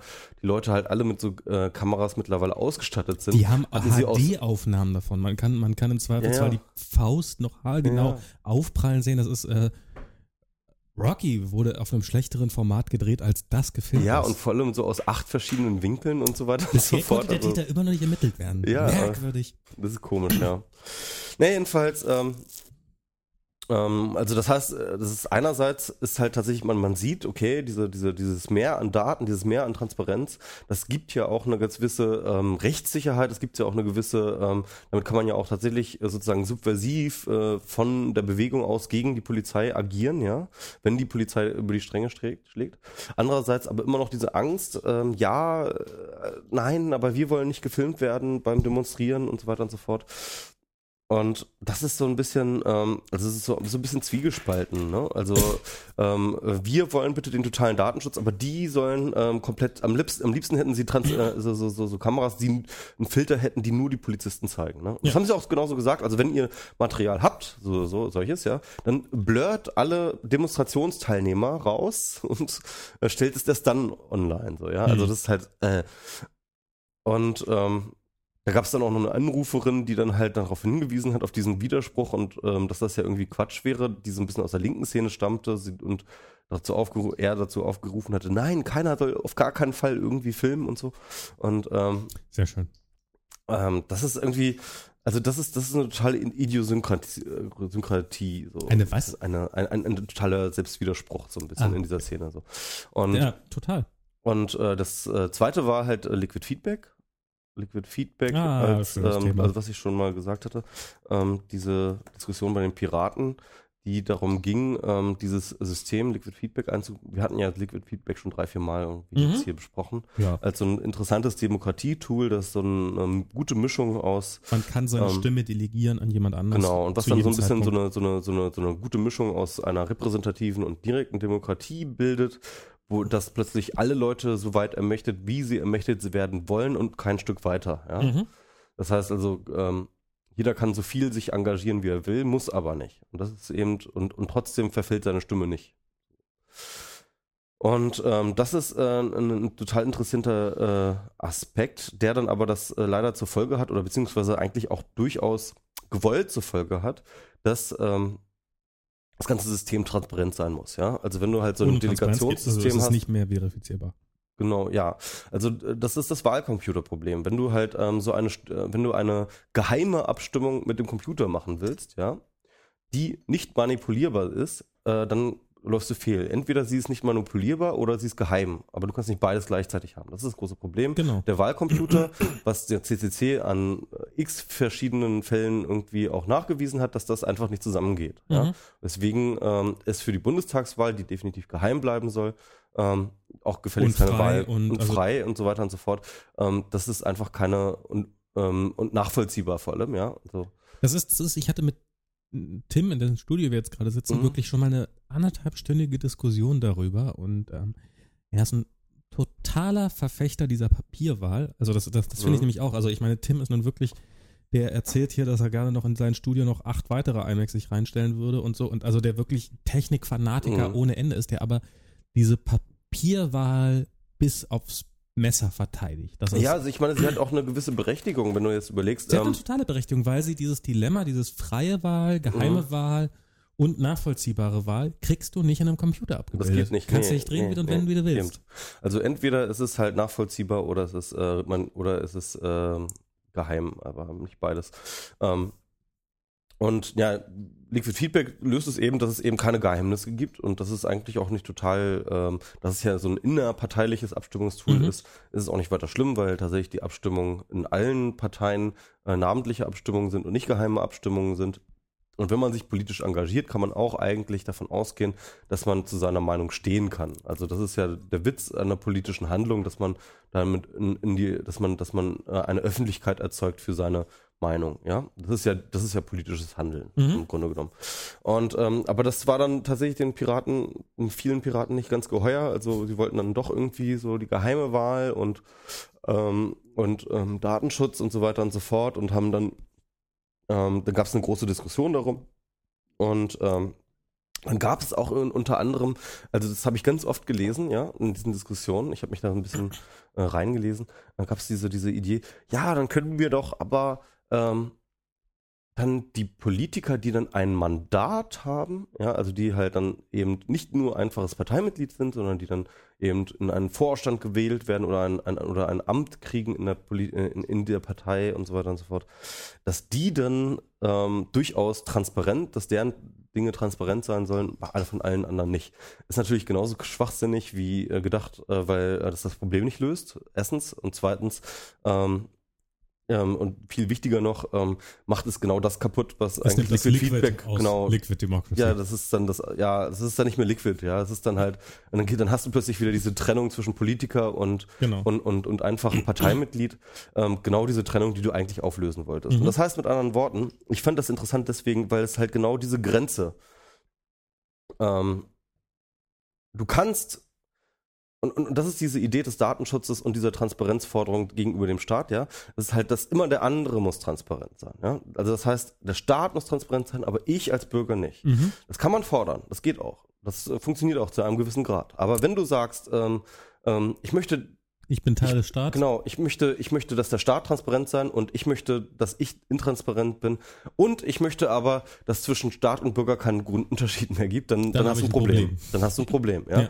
Das heißt also, dass, wo du halt hingehst zu einer partizipativen, ähm, mehr Mitbestimmung und mehr Teil des Staates zu sein, ja. Also, also die, die demokratische Idee an sich, Mhm. dass ein Staat in erster Linie aus dem Willen seiner Bürger besteht, ja. Ähm, ähm, also wenn du das steigern willst, ähm, dann kommst du eben an diese Grenze, wo du sagen musst, ja, nein, ich bin äh, Teil des Staates, indem ich als öffentliche Person auch agiere, ja, indem Das- ich diese diese diese äh, diese Grenze zwischen Politiker und äh, und und und Bürger einfach überschreite, indem ich ähm, als politisches Subjekt den Staat mitbilden will, ja, dann heißt ein transparenter Staat auch ein transparenter Bürger. Und ähm, das ist etwas, ähm, was noch nicht so richtig kapiert wurde. Also diese drei Strömungen, einerseits Datenschutz, andererseits transparenter Staat, drittens Mitbestimmung, ja, die sich aus der Netzpolitik Mhm. so ein bisschen ergeben, dass die halt auf einen Kollisionskurs zufahren, an dem wir immer wieder momentan ähm, drankommen. Und das ist auch ganz interessant. Also bei Street View ist das nämlich auch erreicht, weil ähm, also ich finde das ganz interessant. Ähm, äh, relativ am Anfang dieser Street View-Debatte hat Frank Rieger, also Sprecher des Chaos Computer Club, Ja. hat dort einen Blogpost geschrieben, wo er ähm, dieses äh, Street View-Thema jedenfalls nicht total verteufelt hat, aber durchaus gesagt, äh, so, mein, also der Tenor war, ja, Street View ist ein Problem und hatte dann also als, ähm, sage ich mal, sehr theoretischen Lösungsvorschlag äh, gesagt, ja, dann müsste man vielleicht eine Trennung einführen zwischen das macht so Konzernen und normalen Bürgern, ja, zum Beispiel was so Panoramafreiheit angeht, Mhm. ja, und das Recht auf äh, öffentlicher, öffentlichem Fotografieren von etc. Und das ist dann interessant, weil genau dort halt auch wieder so ein Punkt von einer anderen Seite angestoßen wird, wo dann plötzlich ähm, die Ideen aufkommt, beziehungsweise die kamen ja auch tatsächlich diesen Datenschützern und ähm, etc. in dieser Diskussion, ähm, die dann so eine Lex Google fordern wollten, Mhm. dann okay, ähm, wir sind hier an einem Punkt, wo Datenschutz und äh, und und und und äh, und äh, Partizipa nicht Partizipation, aber äh, Transparenz sozusagen halt aufeinandertreffen, ja. Also brauchen wir eine Grenze. Bam. Ja. Und die müssen wir jetzt einfach setzen. Äh, in, halt, indem wir zum Beispiel, wie Frank Rieger sagt, wir müssen Konzerne aussperren aus dieser Grenze von Öffentlichkeit oder wir müssen, oder, oder, oder wo dann andere so ein Lex Google forderten, ein, ein Gesetz, das nur Google oder diese Geodatengesetze, wo wir jetzt auch gerade ähm, ähm, äh, eben einen, einen konkreten Fall haben. Auf jeden Fall geht es darum, wir brauchen neue Bestimmungen, wir brauchen neue Gesetze, wir brauchen neue äh, Grenzen einfach. Grenzen, die wir halt einfach ein für alle Mal einführen, die aber natürlich auch nutzlos sind, weil diese Grenzen nicht auch unterlaufen werden. Wenn man sich nämlich zum Beispiel anguckt, dass eben ähm, das, was Google heute macht, das machen morgen, ähm, in zwei Jahren machen, macht das jeder von uns. Ja. Ich meine, äh, Beziehungsweise Jens Best will es ja heute schon machen. Man, man, könnte, man könnte Flickr total leicht ein Bein stellen, indem man einfach sich verabredet, alle Häuser in Deutschland zu fotografieren, die bei Flickr hochspielt und schon hat Flickr gegen eigenen Willen ähm, eine Sammlung von allen Häusern in Deutschland. Oder ja klar, ja eben, das ist halt, das, ja, genau, das ist ja auch das, was, ähm, das finde ich ja so schön an dieser Jens Best Aktion, dass sie das Offensichtliche ähm, halt tatsächlich greifbar macht, ja, also das halt ähm, äh, dieses, ähm, er, er wirkt ja tatsächlich äh, terroristisch aufgrund dessen, dass er ein ganz einfaches Recht ausübt, ja, also das, ähm, und zwar das äh, Fotografieren von Fassaden. Ähm, wird er von anderen Leuten als Terrorist beschimpft und äh, die versuchen zu überlegen, wie man da irgendwie rechtlich gegen angehen kann. Das ist ja totaler Quatsch einfach, ja. Das ist, ich, ich Und muss das zeigt ja ehrlich diese sagen, Absurdität dieser Diskussion. ich muss ehrlich sagen, ich finde ja diese, Sind wir ähm, schon wieder was gewusst? ja, ne? aber um das jetzt, also um meinen Punkt, ähm, was, was mir so irgendwie, vielleicht habe ich einfach nur lange gebraucht, bis mir das klar geworden ist, aber was, die, die ganze Debatte ist doch eigentlich total verlogen. Weil, ähm, also wir alle wissen, es gibt seit Jahren ähm, Unternehmen, die diese, die genau solche Fotodienste anbieten und die genau solche ähm, Dienstleistungen anbieten. Ähm, der einzige, und, und es hat auch übrigens niemand ein Problem damit. Also es hat, es hat niemand gesagt so, hey, man muss Google verbieten, mit, äh, mit Autos durch die Straßen zu fahren und davon Fotos zu machen, sondern das Einzige, was man ihnen verbieten möchte, ist, das zu veröffentlichen. Also wenn ich jetzt mein Haus verpixeln lasse auf Street View, dann mag ich zwar behaupten, dass ich damit diese Daten Google entziehe, aber eigentlich entziehe ich sie jedem außer Google, weil Google hat sie im zwar immer noch. Nee, Google hat ja ähm, sich durchaus äh, verpflichtet. Ja, okay, aber die, die, haben sich verpflichtet und weiß der Teufel was, ja, ja. aber Die werden, ähm, das werden die auch machen. Also, das glaube ich, schon. Natürlich, ich glaube auch, dass sie das machen werden. Ich unterstelle jetzt äh, da mal keine böse Absicht, aber ich glaube, es geht den Leuten nicht so sehr darum, ähm, dass das irgendeine Firma ein Foto von ihrem Haus haben könnte, sondern es geht darum, da kann ja mein Nachbar drauf gucken. Ich glaube, Ja, das ist das eigentliche Problem. Ja, ich, ich glaube, es ist auch tatsächlich diese, diese Eifersucht und dieses, ähm, und ich, ich glaube tatsächlich auch dieser Geiz, der so ganz, ganz typisch ist, glaube ich. Also dieses, so, wie, soll etwas von mir preisgeben? Das ist, äh, nee. Also ich glaube, es gibt tatsächlich in Sachen so, so, so Daten, gibt es tatsächlich so einen richtigen Geiz einfach.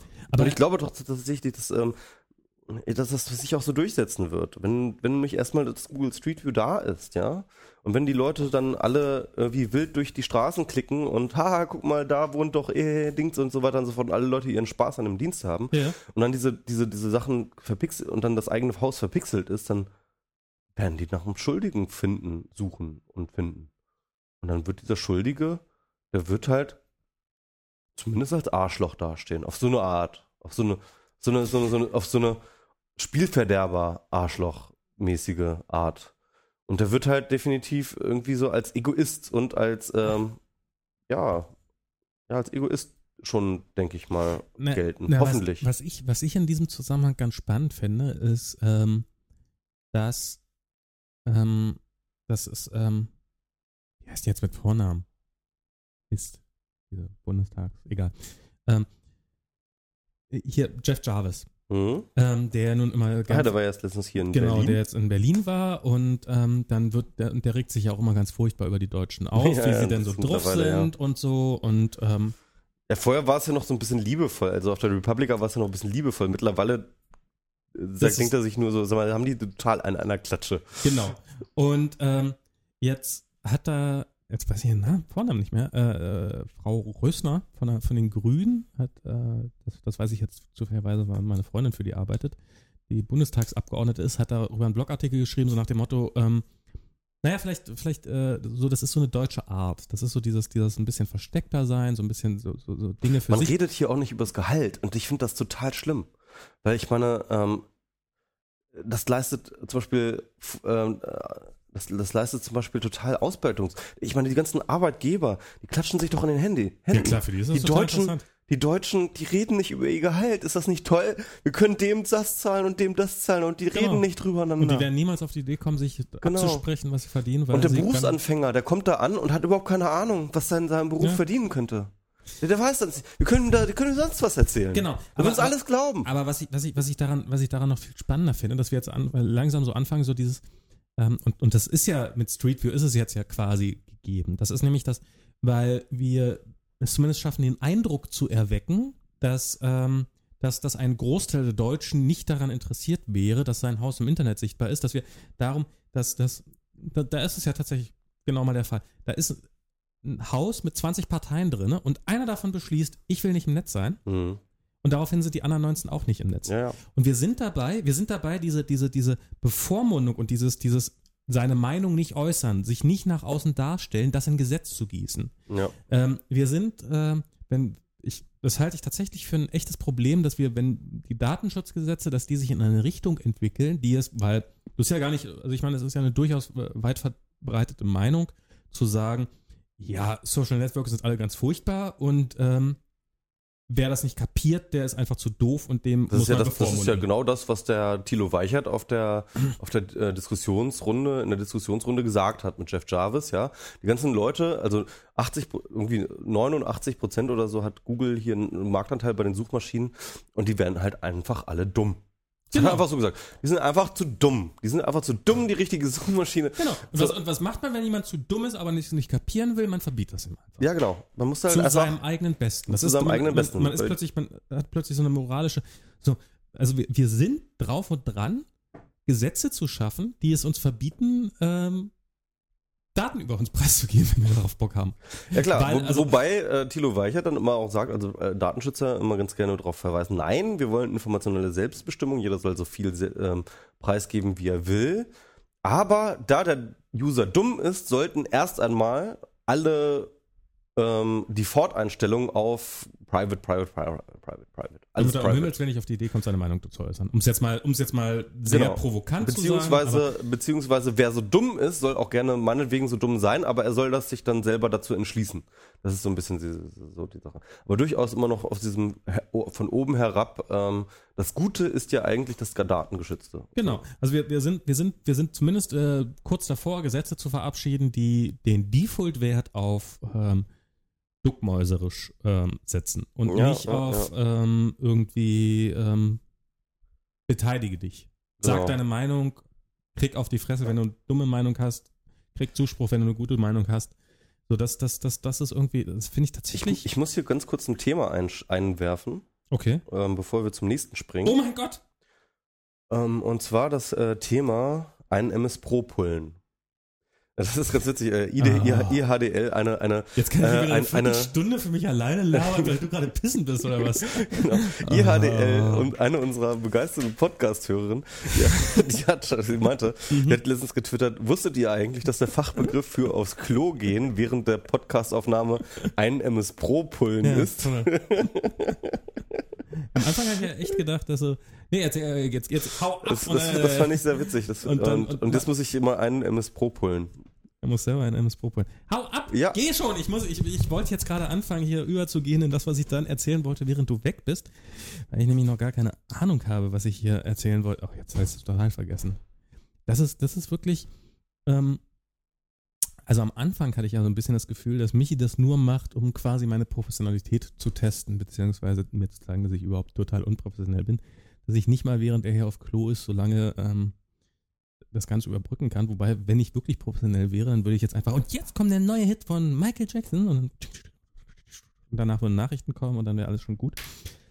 Aber das haben wir jetzt nicht und darum müsst ihr jetzt kurz mit mir vorlieb nehmen. Ähm, ja, da könnte ich jetzt mal recherchieren. Nee, kann ich jetzt gerade überhaupt nicht. Ich wollte jetzt gerade mal recherchieren, wie diese Bundestagsabgeordnete heißt.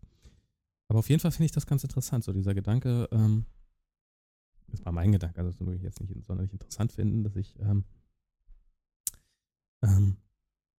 wir müssen aufpassen, dass ähm, wir nicht bevormundet werden in Bezug auf, was wir über uns frei, preisgeben wollen. Und ähm, die, das, ist, das ist ein schöner Tweet. Das ist ähm, Das ist, äh, ich glaube, von Boff war der, der das Baumhausgesetz fürs Internet gefordert hat. Ähm, wer nicht ohne Hilfe hochkommt, äh, wer nicht ohne Hilfe reinkommt ins Baumhaus, beziehungsweise ins Internet, hat auch kein Mitbestimmungsrecht. Ähm, ich finde, das ähm, ist ähm, auf so eine Art ein ganz guter Vorschlag, wie man mit diesem ganzen Thema vielleicht umgehen soll. Aber er wird nicht funktionieren. Ach, nicht einfach mal die Gelegenheit, um auf das nächste Thema umzuleiten. Genau, es, es wird nicht funktionieren. Jo.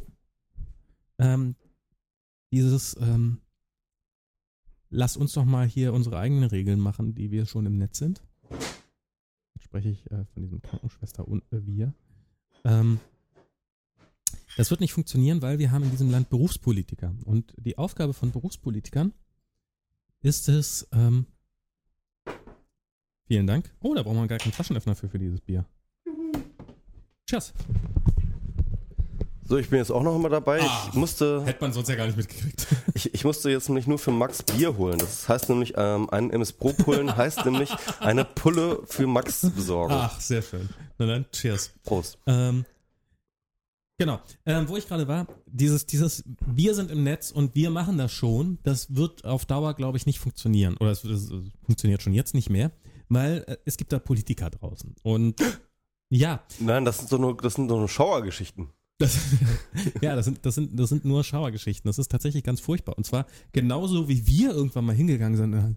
Wow, ein Netz, da kann man so viel machen, da kann man mit jedem sprechen, da kann man Podcast produzieren, da kann man Texte an jeden, ähm, äh, an jeden schicken. Ich glaube, genauso stehen jetzt Politiker langsam vom Netz und sagen, wow, dieses Netz, da kann man Gesetze reinmachen und da kann man so rumregulieren und da kann man den Leuten was verbieten und da kann man dafür sorgen, dass das alles mehr so wird wie alles andere auch. Und ähm, ich glaube, es ist tatsächlich so, diese, diese, diese Gründe, äh, diese, diese, diese Goldgräberstimmung, äh, die wir im Netz vielleicht vor drei, vier, zehn Jahren hatten, die ist jetzt so langsam in der Politik angekommen. Und es wird kein Weg dran vorbeiführen. Die Politik wird das Netz regulieren. Das ist. Ähm, Versuchen. ja, sie wird es versuchen und sie wird irgendwelche Gesetze erlassen und im Zweifelsfall sind diese Gesetze relativ hinderlich. Und das, das ich glaube, da führt tatsächlich kein Weg dran vorbei. Das ist, das ist der Lauf der Dinge und man kann es ihnen eigentlich nicht mal verübeln, weil sie sind gewählt dafür, um ähm, Gesetze zu erlassen, um Bereiche zu regulieren, die, in denen es möglicherweise falsch laufen könnte. Ähm, ist die Aufgabe von Politikern, dafür haben wir sie gewählt. Äh, und wenn, wenn sie das Netz nicht Ich regulieren sie wollten, nicht dafür gewählt. wenn sie nicht äh, regulieren wollten, dann ähm, wäre das quasi eine Arbeitsverweigerung. Und dann müssten sie sich das auf Wahlkampfveranstaltungen mit äh, 60-Jährigen anhören, warum denn äh, Killerspiele immer noch aktuell sind, obwohl eine äh, Fachangestellte für Rechtswissenschaften ähm, Amok läuft. Und, und darum glaube ich, dass es an der Zeit ist, dass ähm, wir diese Politik mitbestimmen. Nun gibt es natürlich schon seit Ewigkeiten ähm, Blogs wie netzpolitik.org und äh, diverse Vereine, die sich darum kümmern und probieren, sozusagen die Netzpolitik mitzubestimmen. Und ähm,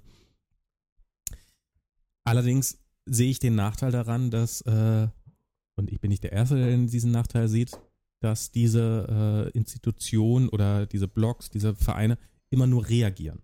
Also es ist, ähm, Immer Defensive. das ist immer die Defensive. Das Ich habe ich hab, ich hab mal irgendwann gesagt, ähm, Netzpolitik besteht darau, äh, darin, ähm, äh, die Politiker davon abzuhalten, ähm, Netzpolitik zu machen. Genau.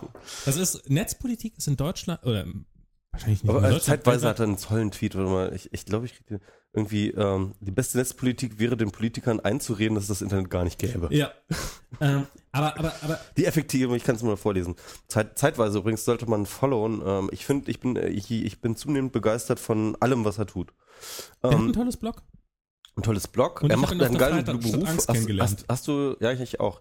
Ähm, hast du das, ähm, Zur Hälfte habe ich diesen Podcast den gehört. Podcast, der, der ist auch super. Er macht, er, er ist Spieledesigner und das ist total interessant, finde. Zeitweise ist sehr, sehr cool. Ja, also er hat jedenfalls getwittert, äh, die effektivste Methode, eine vernünftige Netzpolitik durchzusetzen, ist den Politikern weiszumachen, dass es das Internet, dass das Internet nicht existiert. Aber das ist, ähm, das, das, ich finde den Tweet auch super, aber irgendwie finde ich ihn auch nicht super, weil ähm, Netzpolitik ist sehr, sehr konservativ eigentlich. Weil Netzpolitik probiert immer nur das, den Status quo, den wir im Augenblick haben, gerade ähm, den zu erhalten. Mhm. Und ähm, die nicht, Netz, also wir probieren Also den rechtlichen Status quo. den Wobei der, rechtlichen, naja, wie, wie, wir sind schon immer hier und wir wollen, dass das so bleibt. Mhm. Ja, beziehungsweise du musst ja sehen, dass ähm, der rechtliche Status quo als einerseits, andererseits ist ja das Internet eine unglaubliche gesellschaftliche Umwälzung, die den, die Rechte ja neu definiert. Also Beispiel ist ja tatsächlich so Panoramafreiheit und ähm, etc. Die, äh, und, und, Frei, und Meinungsfreiheit, das sind ja Rechte, die existieren seit 60 Jahren, aber immer nur in der Theorie. Und jetzt erst durch das Internet ist es so, dass plötzlich tatsächlich jeder öffentlich seine Meinung sagt. Es ist jetzt plötzlich tatsächlich so, dass jemand rumfahren kann und äh, die gesamte Welt einfach mal abfotografieren kann, ja? Ja, aber das, Und- aber, aber, aber, aber das führt, das führt natürlich auch zu neuen Problemen. Ja, genau. Also das So, heißt und- mit anderen Worten, also ich meine, ich wollte, ich habe mich so ein bisschen in diesem konservativ gestoßen. Nee, Ähm, ich, ich finde ich find tatsächlich dieses Konservativ äh, trifft's wirklich ein Stück weit, also nicht, nicht äh, im Sinne von vor 60 Jahren konservativ, Mhm. sondern wir wollen das Netz gerne so haben, wie es vor fünf Jahren war. Mhm. Das, diesen Zustand wollen wir Nee, halten. wo- wollen wir ja nicht. Wir wollen ja nicht irgendwie Google missen, wir wollen ja nicht äh, Twitter missen, wir wollen ja nicht äh, äh, etc. missen. also, okay, wir wollen den Zustand, wie er Wir jetzt wollen die rechtlichen Zustand. Das ist ja der, das, also wir wollen rechtlich, das Recht so erhalten. Das ist ja, ja, hm? Wir wollen den Zustand, wie er jetzt gerade ist, erhalten. ja, den rechtlichen Zustand, ja. Naja, natürlich, also wir wollen natürlich, wir wollen jetzt nicht, dass äh, ab sofort Twitter zu ist und es keine neuen Tweets mehr gibt. ja es äh, wir wollen durchaus auch Entwicklungen, also ja, aber, aber natürlich ähm, nur sozusagen so, wie wir sie bisher auch kennen. hm. Also, Ja. äh, oder, oder lass, lass, vielleicht, vielleicht kommt der Punkt besser raus, wenn ich erstmal fertig. So, das, ich finde, das unterscheidet sich nicht so dramatisch viel von der Position derjenigen, die sagen, nee, ich möchte jeden Abend, äh, jeden Sonntag meinen Tatort gucken und ich möchte, dass dann mir niemand in die, und ich möchte nicht, dass das Street View draußen vorbeifährt. Das, das wäre so eine Änderung, die möchte ich gar nicht. Genauso ist das, glaube ich, so, nee, wir wollen hier weiterhin unseren Twitter machen und wir wollen das, und wir möchten eigentlich nicht, dass da Politiker mit ihren Kameras vorbeifahren. ja, Ähm, okay. Und, und, und beides sind Positionen, die so nicht halt, die, die, die sich, die, die, die sich überleben werden. Weil Mhm. ich glaube, und jetzt komme ich zu diesem, zu dem Titel des, des, des Themas, den ich mir ausgedacht habe, wir brauchen eine positive Netzpolitik. Wir brauchen, äh, wir brauchen eine Zukunftsvision. Wir müssen eine Zukunftsvision formulieren. Wie kann denn das, wie kann denn die Welt, also wie kann nicht das Netz, sondern wie kann denn die Welt in 20 Jahren oder in 10 Jahren oder in drei Minuten aussehen und die natürlich vom Netz durchtränkt sein wird? Wie kann das denn, wie kann das denn eine positive Zukunftsvision sein? Mhm. Und wie kann man denn, also welche, welche ökologischen Implikationen hat das? Also zum Beispiel, wir brauchen nicht mehr überall mit dem Auto hinzufahren, weil wir können Videokonferenzen machen. Welche wirtschaftlichen Implikationen hat das? Weltweiter Handel? Welche Mhm. gesellschaftlichen Implikationen hat das? Und wie kann man da möglichst viele Leute für diese Zukunft, also eine Zukunftsvision formulieren und Mhm. möglichst viele Leute für diese, für diese Zukunftsvision begeistern und eine Utopie schaffen? Mhm. Wo wollen wir hin? Und, und dann kann man nämlich, dann kann man nämlich auch sagen, so im nächsten Schritt so, wenn wir da hin wollen, dann müssen wir das und das und das und das und das machen. Mhm. Und ähm, ja, und dann ähm, könnte man auch ein bisschen, dann, dann könnte man auch mal grob schätzen, was so in zwei Jahren sein wird, was im Augenblick keiner von uns kann.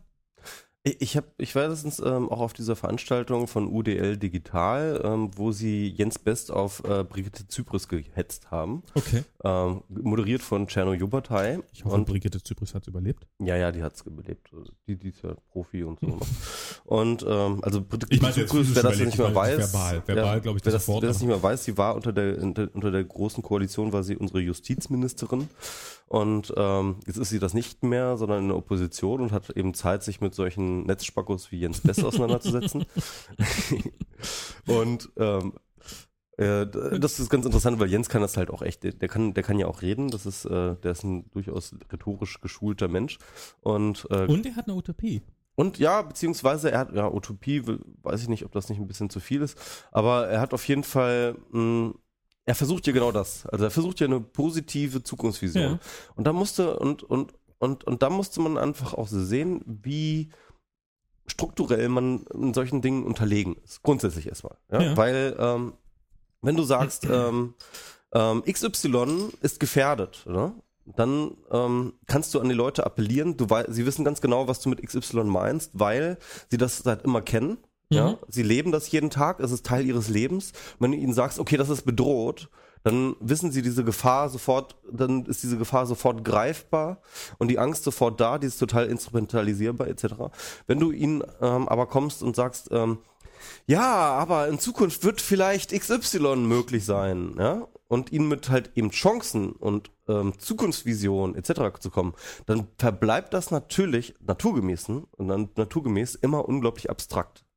Das heißt, wenn du ähm, aus der utopischen Perspektive argumentierst, argumentierst du, ähm, dann musst du immer an ein Abstraktionsniveau und an ein abstraktes Denken der Menschen appellieren, das, wie wir, glaube ich, alle wissen, bei vielen überhaupt nicht vorhanden ist. Und ähm, Ja, ich glaube. wenn du eben an die Gefahren app- appellierst von XY, ja, dann, ähm, äh, dann hast du halt immer sofort ähm, halt etwas Griffiges, womit die Leute was anfangen können. Ja, aber welche Chance haben wir sonst? Ja, nee, nee. Na, ich, äh, ich wollte es gar nicht, ich, ich wollte es gar nicht kritisieren, was du gesagt hast. Mhm. Ich wollte es nur darauf hinweisen, dass es dieses Problem gibt, ja. Klar. Und äh, in dem, und, das hat wirklich auch, das hat man sehr, sehr gut gemerkt. Also Jens hat sich immer mehr Beispiele rausgesucht, wie momentan gerade das Netz für XY und Bürgerbeteiligung hier und da und da ähm, äh, besucht, äh, ähm, äh, genutzt wird. Und da kennt er sich auch ein bisschen aus und konnte Mhm. ein bisschen was sagen, aber ähm, im Grunde genommen ähm, ist das alles nicht wirklich greifbar für die meisten Menschen. Mhm. Und, äh, und der Nutzen für diese Dinge ist auch nicht greifbar. Ich finde das ganz interessant, ja. Also, wo, wir hatten das ganz kurz angeschnitten, wenn wir zum Beispiel sagen, also Beispiel wieder die Transparenz des anderen, ja, der Staat muss irgendwie transparent sein, die Konzerne sollen transparent Ja. sein, äh, etc. und so weiter und so fort. Die Profis sollen transparent sein, aber nicht die Argumenteure. Also immer diese Zweiteilung, diese Grenze und so weiter und so fort. Und dieses Nicht-Verstehen, dass ähm, meine Transparenz dem jeweils anderen auch wieder etwas nützt. Also Ja. du formulierst gerade den kategorischen Imperativ für die Transparenz. Genau, aber der ist tatsächlich, also, also dieser, dieser kategorische Imperativ, ähm, den, den, den muss man noch ein bisschen, den muss man noch ein bisschen ausweiten. Also der kategorische Imperativ sagt ja im Grunde genommen, handle so, dass ähm, die Maxime deines Handelns äh, für alle verbindlich sein sollte und damit stets ein sozusagen- allgemeingültiges Gesetz sein könnte. genau, stets ein allgemeingültiges Gesetz sein könnte. Und ähm, aber im Grunde genommen ist es noch ein bisschen an- anders. Man müsste äh, im Grunde genommen, ähm, ich sag mal so, eine, ein bestimmtes aus dem Subjektiven heraus äh, denken ähm, äh, provozieren. Also, äh, äh, also ähm, ähm, es äh, stören, ja. Mhm. Also, weil wir sind es gewohnt, immer nur von uns zu denken. Und dann ist es ganz einfach, irgendwie eine Grenze zu ziehen und die anderen auf die andere Seite zu setzen. Ja. Und für die andere Regeln als für mich Mhm. irgendwie einzusetzen. Aber wenn man sich zum Beispiel dann einfach mal überlegt, dass, wenn, wenn man das einfach mal umdreht, ja. Und das ist vielleicht das Interessante. Und das ist das, was, was ich jetzt ähm, mal versuche, so ein bisschen ähm, zu denken. Ist, wenn man das Ganze umdreht, wenn man vom anderen her denkt, von dem Anspruch, den ein anderer gegen mich haben könnte, ja, Mhm. oder ein Interesse, das er gegen mich haben könnte, an Transparenz. Wenn man dann zum Beispiel dann sagt, eben genau solche Sachen wie die Gehaltsverhandlung, ja, ähm, dass ich nirgendwo erzähle, wie viel ich wo verdiene, ja, Mhm. ähm, das ist ein Nachteil für den anderen. Das ist für ihn ein Nachteil, weil er sich sonst relativ einfach durch Statistiken klicken könnte, weil er zum Beispiel auch einfach gucken könnte, ähm, ich bin in der und der Branche und da will ich ja auch hin und, ähm, und, und, und, und ich bin bei dem und dem Verlag, habe ich das und das bekommen, bei dem und dem das und das bekommen. Und wenn da eine Transparenz herrschen würde, wenn ich meine Daten teilen würde, wenn andere ihre Daten teilen würden, dann wäre eine Transparenz da, die jedem helfen würde. Jedem. Mhm. Also bis auf Unternehmen, denen das wahrscheinlich gar nicht so recht wäre, wenn die Leute tatsächlich wissen, wüssten, wissen würden, wer- was für XY. Vermutlich könnte es sogar denen helfen.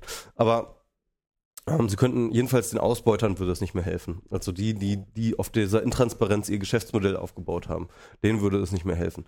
Ähm, und ähm, aber das geht noch noch weiter. Wenn ich zum Beispiel meine Krankendaten veröffentliche, ja, also auf welchem Wege auch immer, also diese Angst vor der Krankenakte ist ja auch mal so eine digitale Krankenakte. Mhm. Aber ähm, natürlich, also ich habe natürlich erstmal selber total äh, etwas davon, wenn ich irgendwie einen Un- Autounfall habe und sofort auf einen Fingertipp halt, äh, welche Blutgruppe habe ich, etc., welche Leberschäden habe ich gehabt und äh, welche Allergien habe ich oder sowas, Mhm. ja für jeden erstmal sofort ersichtlich sind, ja, und er mich dann entsprechend behandeln kann. Mhm. Zweitens, wenn halt zum Beispiel alle Krankenakten von allen Leuten ähm, an einer zentralen Datenbank wäre, dann wäre das natürlich auch ein unfassbar geiles Forschungsding für äh, statistische Erhebungen in der medizinischen Forschung. Also, also die, die, die, die, äh, die Beispiele sind unfassbar, also wo halt tatsächlich ganz, ganz persönliche und ganz, ganz private Daten die wir haben, ähm, einen Mehrwert erhalten würden. Gerade dadurch, weil wir momentan Technologien haben. Ich glaube, ich habe noch ein super Beispiel für dich. Ja, was denn? Ähm, das, das ist eine Kooperation zwischen TomTom und ich glaube Vodafone, Hm? dass ähm, Hm? die, die Vodafone misst, wo halten sich meine User, also wo halten Mhm. sich die eingebuchten Telefone gerade auf und wie Ja. schnell bewegen die sich. Ja. Und daraus errechnet dann TomTom, wo ist gerade Stau. Jens hat das Beispiel immer wieder angebracht äh, mit dem Stromverbrauch. Ähm, ich gegen die Nachbarschaft, ja. Mhm. Ähm, halt durchaus mal so, so auch so ein bisschen mit äh, einer Art äh, Komparat, äh, so, so, so ähm, kompetitiven Elementen halt ähm, auszustatten, indem ich dann gucke, so, ja, der Nachbar, der verbraucht ja viel weniger Strom als ich, so, ich will das aber auch nicht auf mir sitzen lassen, so, ja. Und ähm, solche Geschichten, also durchaus, ähm, also es gibt ganz, ganz viele Beispiele, wie durch die neuen Techniken die privaten Daten, die ich habe, ja, Ja. ähm, einen gesamtgesellschaftlichen Nutzen. Und zwar für einen, und das ist eben das Interessante, also ähm, dieses Konzept des anderen, das ist ein bisschen kompliziertes Konzept, ähm, weil es eben nicht ein konkreter anderer ist. Es ist nicht immer der Nachbar, es ist nicht Mhm. immer der, äh, es ist nicht immer der Chef, es ist nicht immer der äh, Arbeitskollege oder etwas, ja, sondern der andere als Konzept gedacht ist ähm, derjenige, von dem ich zum Beispiel auch gar nicht weiß, wer er ist. Ja? Mhm. Das ist nämlich ganz interessant. Ähm, der andere ist ein anderes Wort für Zukunft. Also dieses, dieses kommt so ein bisschen aus der Theorie Levinas, ähm, der so äh, von Derrida auch wiederum viel rezipiert wurde. Und ähm, ähm, der andere ist zum Beispiel auch ähm, Der noch gar nicht Geborene. der noch gar nicht geborene, vor, vor allem der auch mit einer ganz anderen Technik ausgestattet ist. Mhm. Ja? Das heißt also, die Daten, die ich momentan preisgebe, ähm, deren Verwendungszweck, ich kenne ich ja vielleicht gar nicht, noch Mhm. gar nicht, ja. Und das ist ja die Idee bei diesem, ähm, äh, und das ist ja auch diese Idee hinter dem Kontrollverlust, ja, Mhm. dass wir, wenn wir heute irgendwelche der Daten ähm, veröffentlichen, dann haben wir ähm, keine Vorstellung davon, was eben dieser andere in einer Zukunft mit diesen einer Daten völlig neuen. Technologie, von der wir keine Ahnung haben, ja, Mhm.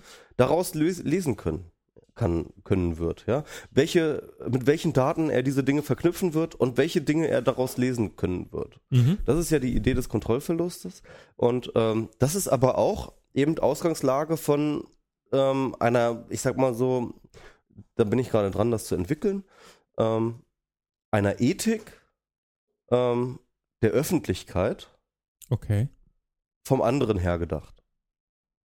Das heißt also, ähm, habe ich das Recht, ähm, zum Beispiel irgendwelche Daten zu löschen? Das ist zum Beispiel auch diese Frage mit dem Depublizieren, ja? Mhm. Was gibt denn, Stimmt, Den Leuten- Thema, das wir total vergessen haben. ja, das hatten wir aber auch schon mal. Stimmt, dran, ja, ne? ja, stimmt. aber ähm, sind, irgendwie wiederholen wir uns auch mit den Themen. Ja, aber aber, die aber Themen. die Frage ist jetzt ja auch tatsächlich, äh, ähm, haben wir das Recht, Dinge, die öffentlich sind, ja, die schon öffentlich sind, der Öffentlichkeit wieder zu entziehen? Diese Frage der Depublizierung. Mhm. Und zwar nicht nur gegenüber einem jetzigen Publikum, das jetzt gerade vielleicht irgendwie den WDR-Film irgendwo lesen will, ja, sondern tatsächlich auch gegenüber einem zukünftigen anderen, der vielleicht ganz andere historische Recherchen machen will. Und das ist ganz Mhm. interessant, da gab es einen tollen Street View-Artikel auch von Fritten CC, ähm, das ist so ein Blog von jemandem, m, der Von Fritten. von Fritten, das heißt, nennt er sich irgendwie, und der ähm, lebt in so einem kleinen Dorf und äh, lebt da schon seit immer und liebt dieses Dorf ohne alles und will auch nie wegziehen. Und der hat dann irgendwann, ähm, der hat dann alte Bilder verblockt, die er ähm, gefunden hat, irgendwie bei seiner Oma im irgendwie äh, äh, Schub, in der Schublade von dem Mhm. Dorf und von verschiedenen Stellen und äh, hat dann diese Sachen halt wieder aus der gleichen Perspektive versucht aufzunehmen und dann so dagegen gestellt.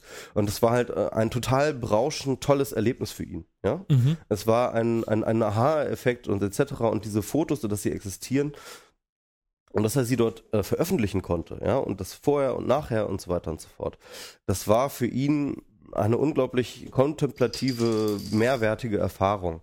Und der hat sich dann eben überlegt, dass eben diese ganze Street View-Geschichte und dass die Leute, wenn die Leute jetzt losgehen und die ganzen Häuser verpixeln, ähm, haben die denn überhaupt das Recht dazu? Also gegenüber, weil er ist ja in dieser Position des anderen, ja. Ja. Er ist in dieser Position des anderen und zwar den Fotografien aus dem 19. Jahrhundert gegenüber, ja, oder, äh, aus dem 18. Äh, aus dem 20. Jahrhundert, das war 1800, äh, 1930 oder Von sowas, früher. ja, von früher.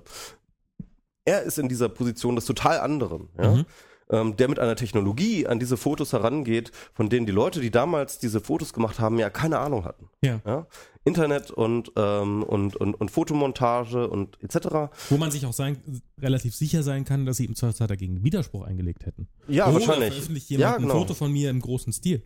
Ja, genau. Und das ist ähm, und und und aber er bracht, er macht dort etwas ganz Tolles draus. Nein, ich glaube tatsächlich, wenn sie das gesehen hätten, dann hätten sie es auch toll Wenn sie es gesehen ja? hätten, aber wenn man es ihnen so abstrakt erklärt, Ja, dein, ja, klar. das Bild von dir wird veröffentlicht in einem weltweiten Internet, wo es jeder sehen kann. Genau. Und vor allem, wo es verglichen wird mit dem heutigen und ja, ist ja egal. Auf jeden Fall, ähm, ja, und dann ist halt die Frage, so, wenn man sich überlegt, ja, stell mal vor, diese ganzen Fotos würden alle verbrannt worden werden oder sowas, ja. Ähm, was ist das eigentlich für, für, für ein Verbrechen gegenüber der Jetztzeit? Was wäre das für ein Verbrechen gewesen gegenüber dieser Jetztzeit, ja? Mhm. Und genau so müssen wir nämlich, und das ist, und das ist jetzt der Witz, das ist dieser Turn, also so ein bisschen so eine Art äh, kopernikanische Wende, ja, ähm, in der Ethik. Wir müssen, im Grunde genommen, müssen wir genau so denken, Wir ja? sind die Geschichte der Zukunft. wir sind die Geschichte der Zukunft. Das ist genau der Punkt. Mhm. Und wir sind die Geschichte der Zukunft, die wir nicht wissen, wie sie passieren wird und wie sie ähm, ausgelotet wird und etc., weil wir auch gar nicht die Technologien auch nur in fünf Jahren nur abschätzen können, mit welchen ähm, äh, etc. Datenbanken man daran geht und so weiter und so fort. Das heißt also, wir müssen uns diesem anderen, und zwar als einen total nicht vorstellbaren anderen, gegenüberstehen. Und das ist eben das Interessante. Ja, das ist, äh, also ich, ich, ich finde diese, ich finde diese, diesen, diesen Gedanken total großartig. Ich finde ihn jetzt aber auf die Realisierbarkeit von Politik Das leider ist- sehr kontraproduktiv. Aber- aber das nicht ist ja das- kontraproduktiv, sondern nicht zielführend, weil ähm, die anderen, die ich mir nicht vorstellen kann, die wählen nicht. Und in einer Gesellschaft, die immer älter wird, Es, es geht noch viel weiter. Also ähm, du kannst ja gar keine Gesetze gegen ähm, die Technologie von morgen erlassen. Das geht ja gar nicht, weil du kannst sie gar nicht kennen, ja. genau. Und äh, deswegen ist es ja auch totaler Quatsch.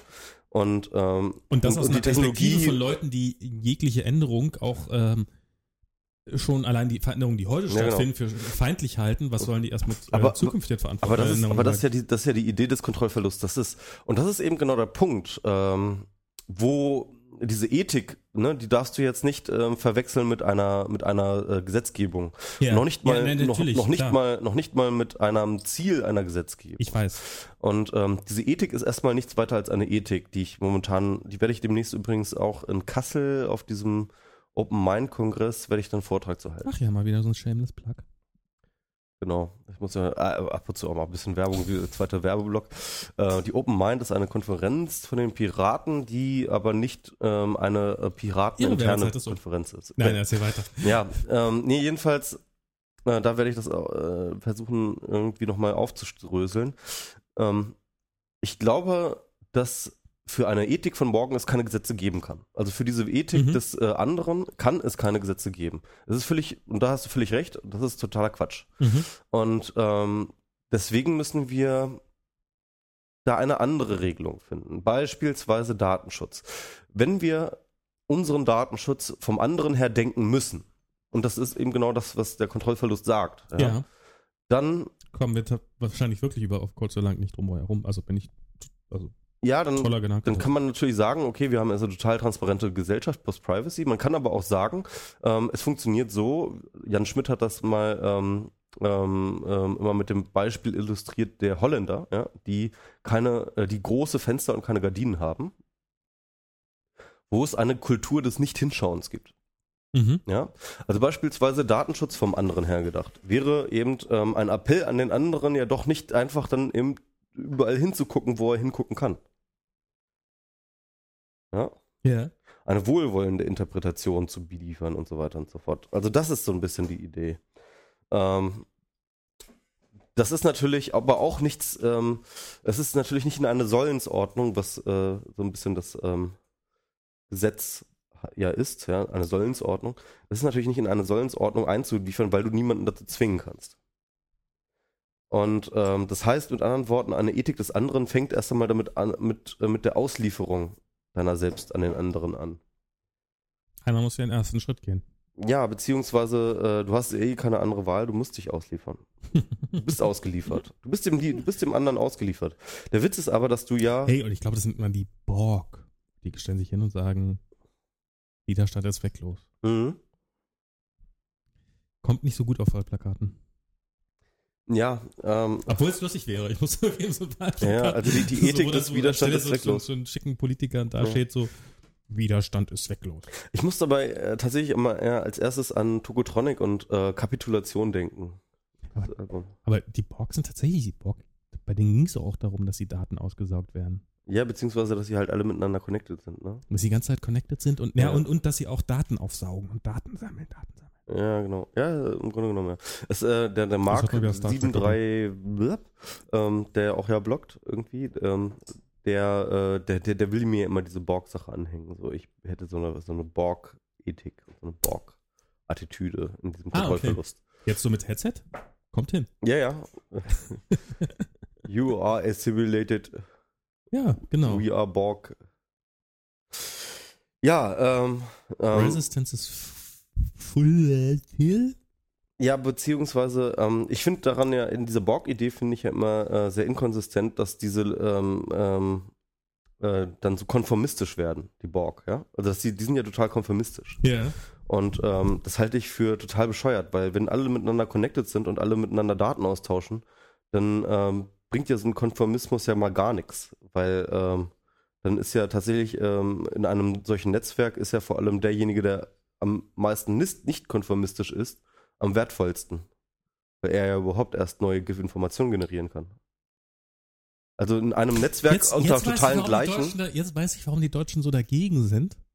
in einem Netzwerk unter total gleichen Peers, die die ganze Zeit Daten austauschen, ist so ein Konformismus halt äh, eigentlich tödlich.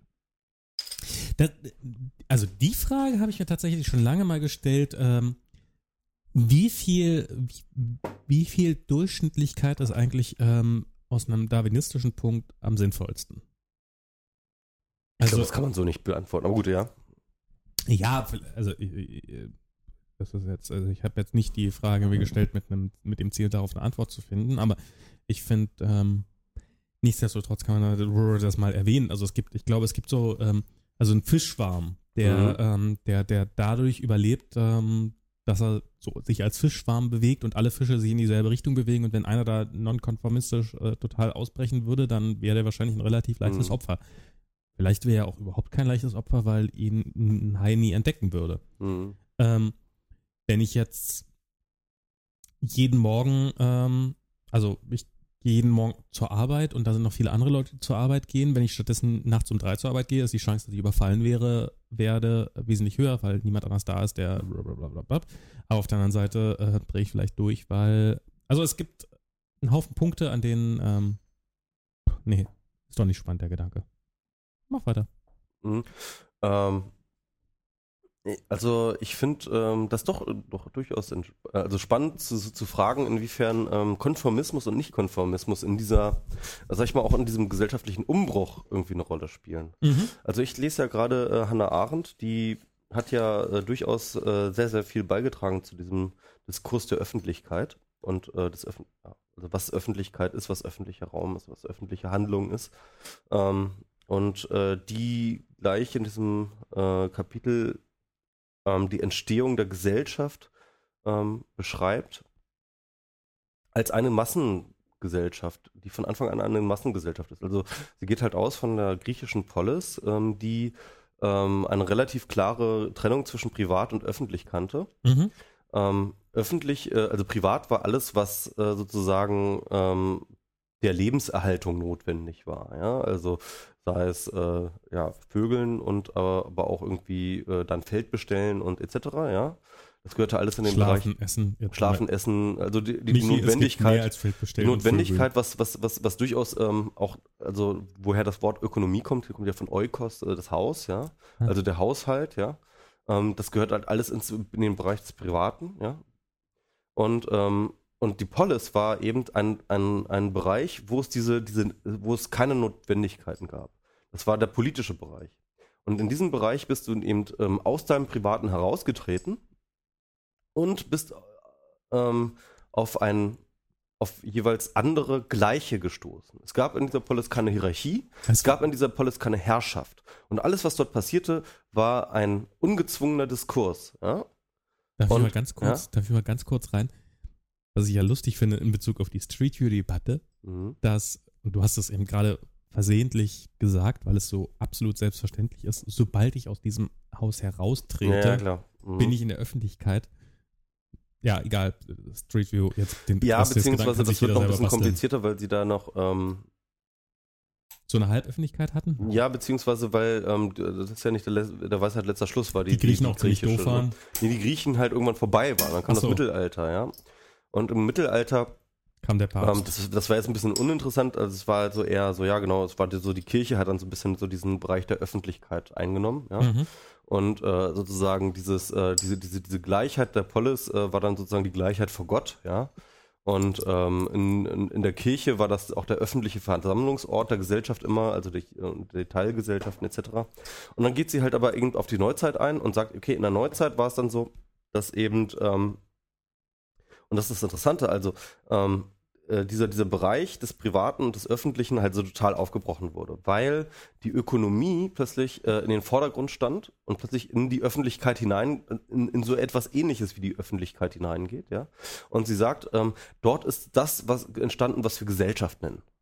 Das, was wir Gesellschaft nennen, ist ähm, ein Bereich, der weder öffentlich noch privat ist, der eine gewisse Intimität in sich birgt, Mhm.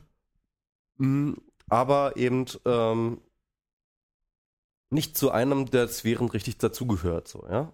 Und ähm, ähm, wobei das Private dann eben zum, zum, zum tatsächlich intimen familiären wird, ja. Was es vorher gar nicht war. Es war durchaus ähm, auch zum Beispiel der, die, die Nachbarschaft und so war vorher das Private. Ah, okay. Ja? Und ähm, Haben wir eh alles mitgekriegt. Genau, aber dass, dass das dann sozusagen in, in, in so eine, so eine quasi Öffentlichkeit tritt und äh, diese, dass die Gesellschaft bildet.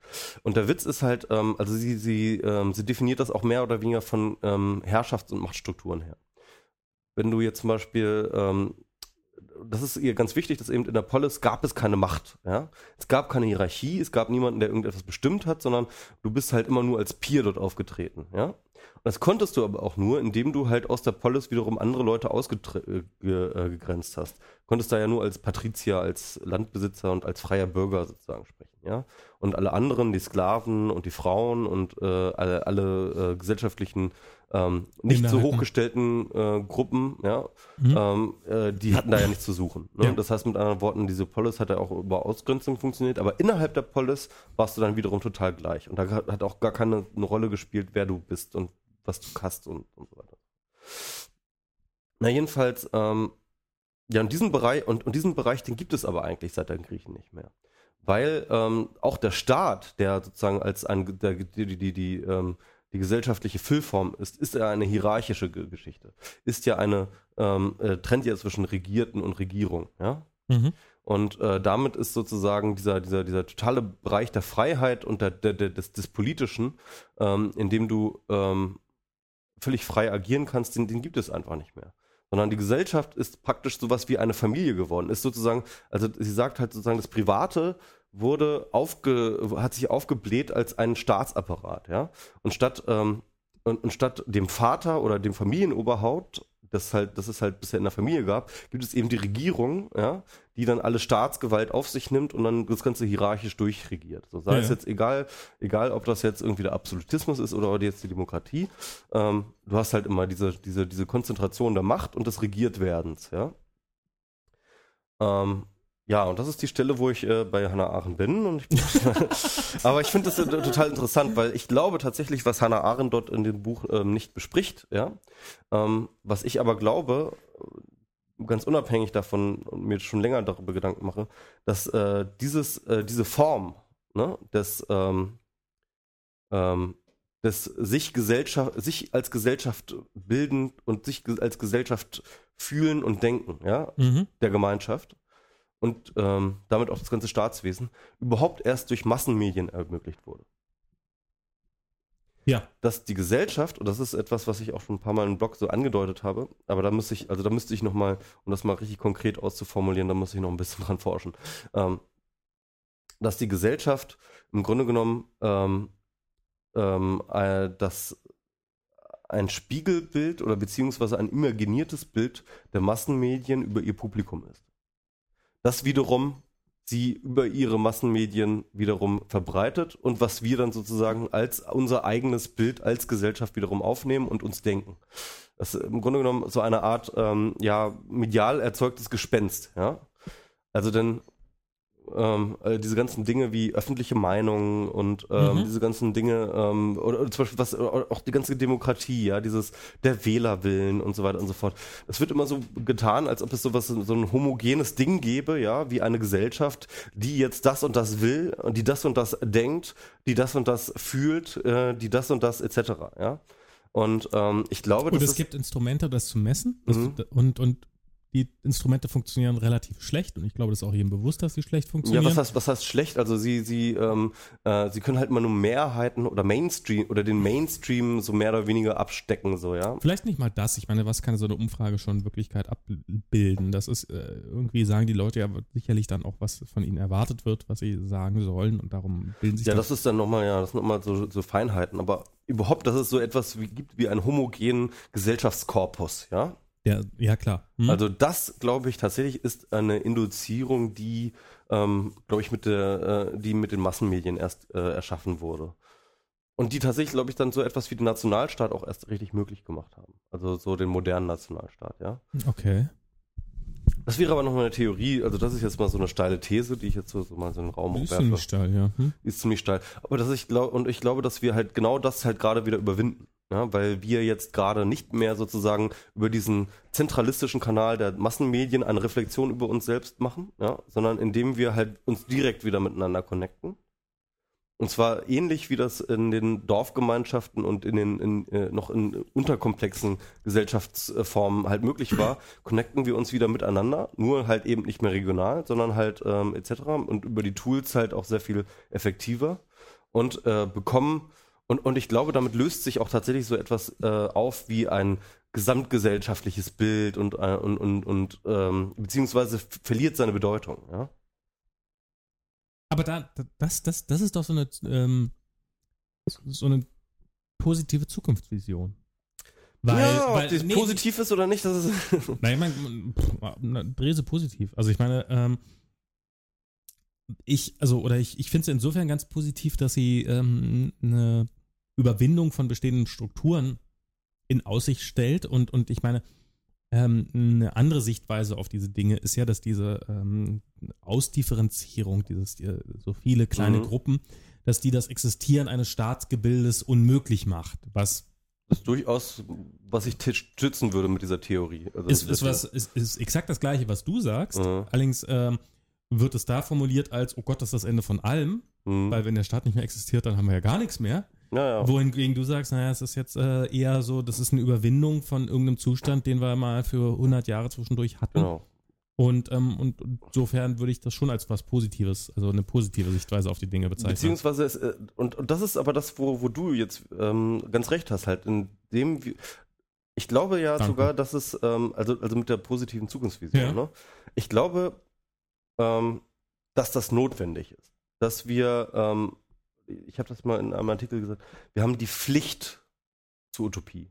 Mhm. Ähm, weil wir momentan ähm, eben diesen Umbruch durchmachen. Und ich glaube nicht, dass der per se gut ist oder dass er böse ist. Ja? Ja. Das ist genau der Punkt. Also wir machen diesen Umbruch durch und er ist von sich aus nicht gut oder böse. Ich glaube, er kann ganz doll in die Hose gehen. Da bin ich Mhm. mir ganz sicher. Ich glaube Ja. tatsächlich, wir können, der Nationalstaat könnte kollabieren und wir haben dann nichts und dann stehen wir halt da und haben nichts und haben keine Idee, was wir machen sollen. Und, Gehen ähm, alle auf Facebook. und gehen alle auf Facebook und stimmen ab, dass Mark Zuckerberg unser neuer Diktator ist oder so. Genau. Ja? Ähm, aber ähm, nein, genau deswegen hast du genau recht, dass wir eigentlich jetzt neue Zukunftsvisionen entwickeln müssen, weil Es kann auch ganz böse in die Hose gehen. es kann, ja, beziehungsweise um die Entwicklung und diesen Umbruch, der gerade passiert, in eine in positive Bahn zu lenken. Weil wenn du das nicht tust, dann wird dieser Umbruch, ähm, wenn, du- wenn du an deinen alten Strukturen festhältst, ja, Mhm. und nur irgendwelche und immer nur Verteidigungskriege führst und immer nur sagst, nein, aber wir müssen Datenschutz, nein, wir müssen aber irgendwie äh, die Demokratie, so wie wir sie kennen, muss genauso weiter Da, da kannst existieren. du die Zukunft nicht gestalten. Genau, eben genau. Dann, dann, dann wird das irgendwann wegbrechen und dann stehst du halt da und äh, hast halt tausend repressive Maßnahmen eingeleitet, um irgendwie diesen äh, diese Lawine aufzuhalten, stehst aber trotzdem am Ende ohne Hosen da, aber halt mit einer vielleicht vielleicht ein paar hunderttausend Toten oder sowas, ja.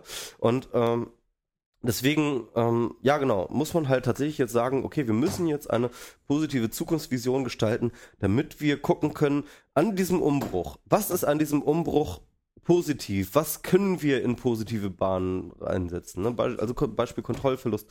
Wir können sagen, ähm, der Kontrollverlust nivelliert erst einmal ähm, unglaubliche ähm, ja, Wissens- und Datenungleichgewichte. Mhm. Ja, das ist doch erstmal was Gutes. Wie können wir das fördern? Wie können wir diesen, wie können wir das einsetzen, um mehr Demokratie zu, ähm, zu erreichen, ja?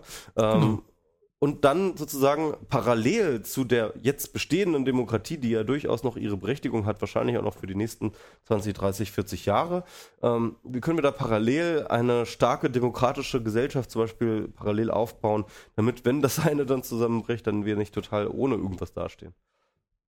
Ja, das wäre zum Beispiel, ja. Ich, ich glaube tatsächlich, das kann man auf Urheberrecht übertragen. Da kann man sagen, ja. oh Gott, oh Gott, das Urheberrecht geht unter. Kann man sagen, yeah, endlich geht das Urheberrecht unter. Ähm, was, was ja zurzeit auch getan wird. Ja. Äh, ohne jetzt, äh, ich, ich würde, also wir haben das jetzt hier noch so ein bisschen als Thema stehen, aber ich würde es jetzt tatsächlich gerne, gerne ein bisschen aussparen, weil wir schon relativ ja, wir sind spät dran sind. ja, genau. Machen wir uh, Urheberrecht und den ganzen Kram. Machen wir das nächste das Mal auch, wieder ein genau. bisschen. Wir, haben wir Themen. Das machen wir auch das nächste Mal. Also wir waren jetzt auch so lange nicht mehr am Start, ne? Wir waren, ja, wann war das letzte Mal? Warte mal, soll ich mal, soll ich mal kurz einen Blick werfen, wann wir das letzte Mal? Das ist fünf, sechs Wochen her. Am 11. August. Kindern, heute ist der 21. September. Ja, das ist so. Da war noch Sommer. Sechs, sechs Wochen her. Also in New York, in Berlin nicht so. Wir haben ja, wir haben ja eigentlich so einen inoffiziellen ähm, Dings von drei, drei Wochen eigentlich, ne? So? So Pi mal Daumen kommt das ungefähr hin. Ja, ja, eigentlich. Und das ist jetzt sozusagen, haben wir eine Folge zwischendurch sozusagen ausfallen lassen. Aus diversen Gründen.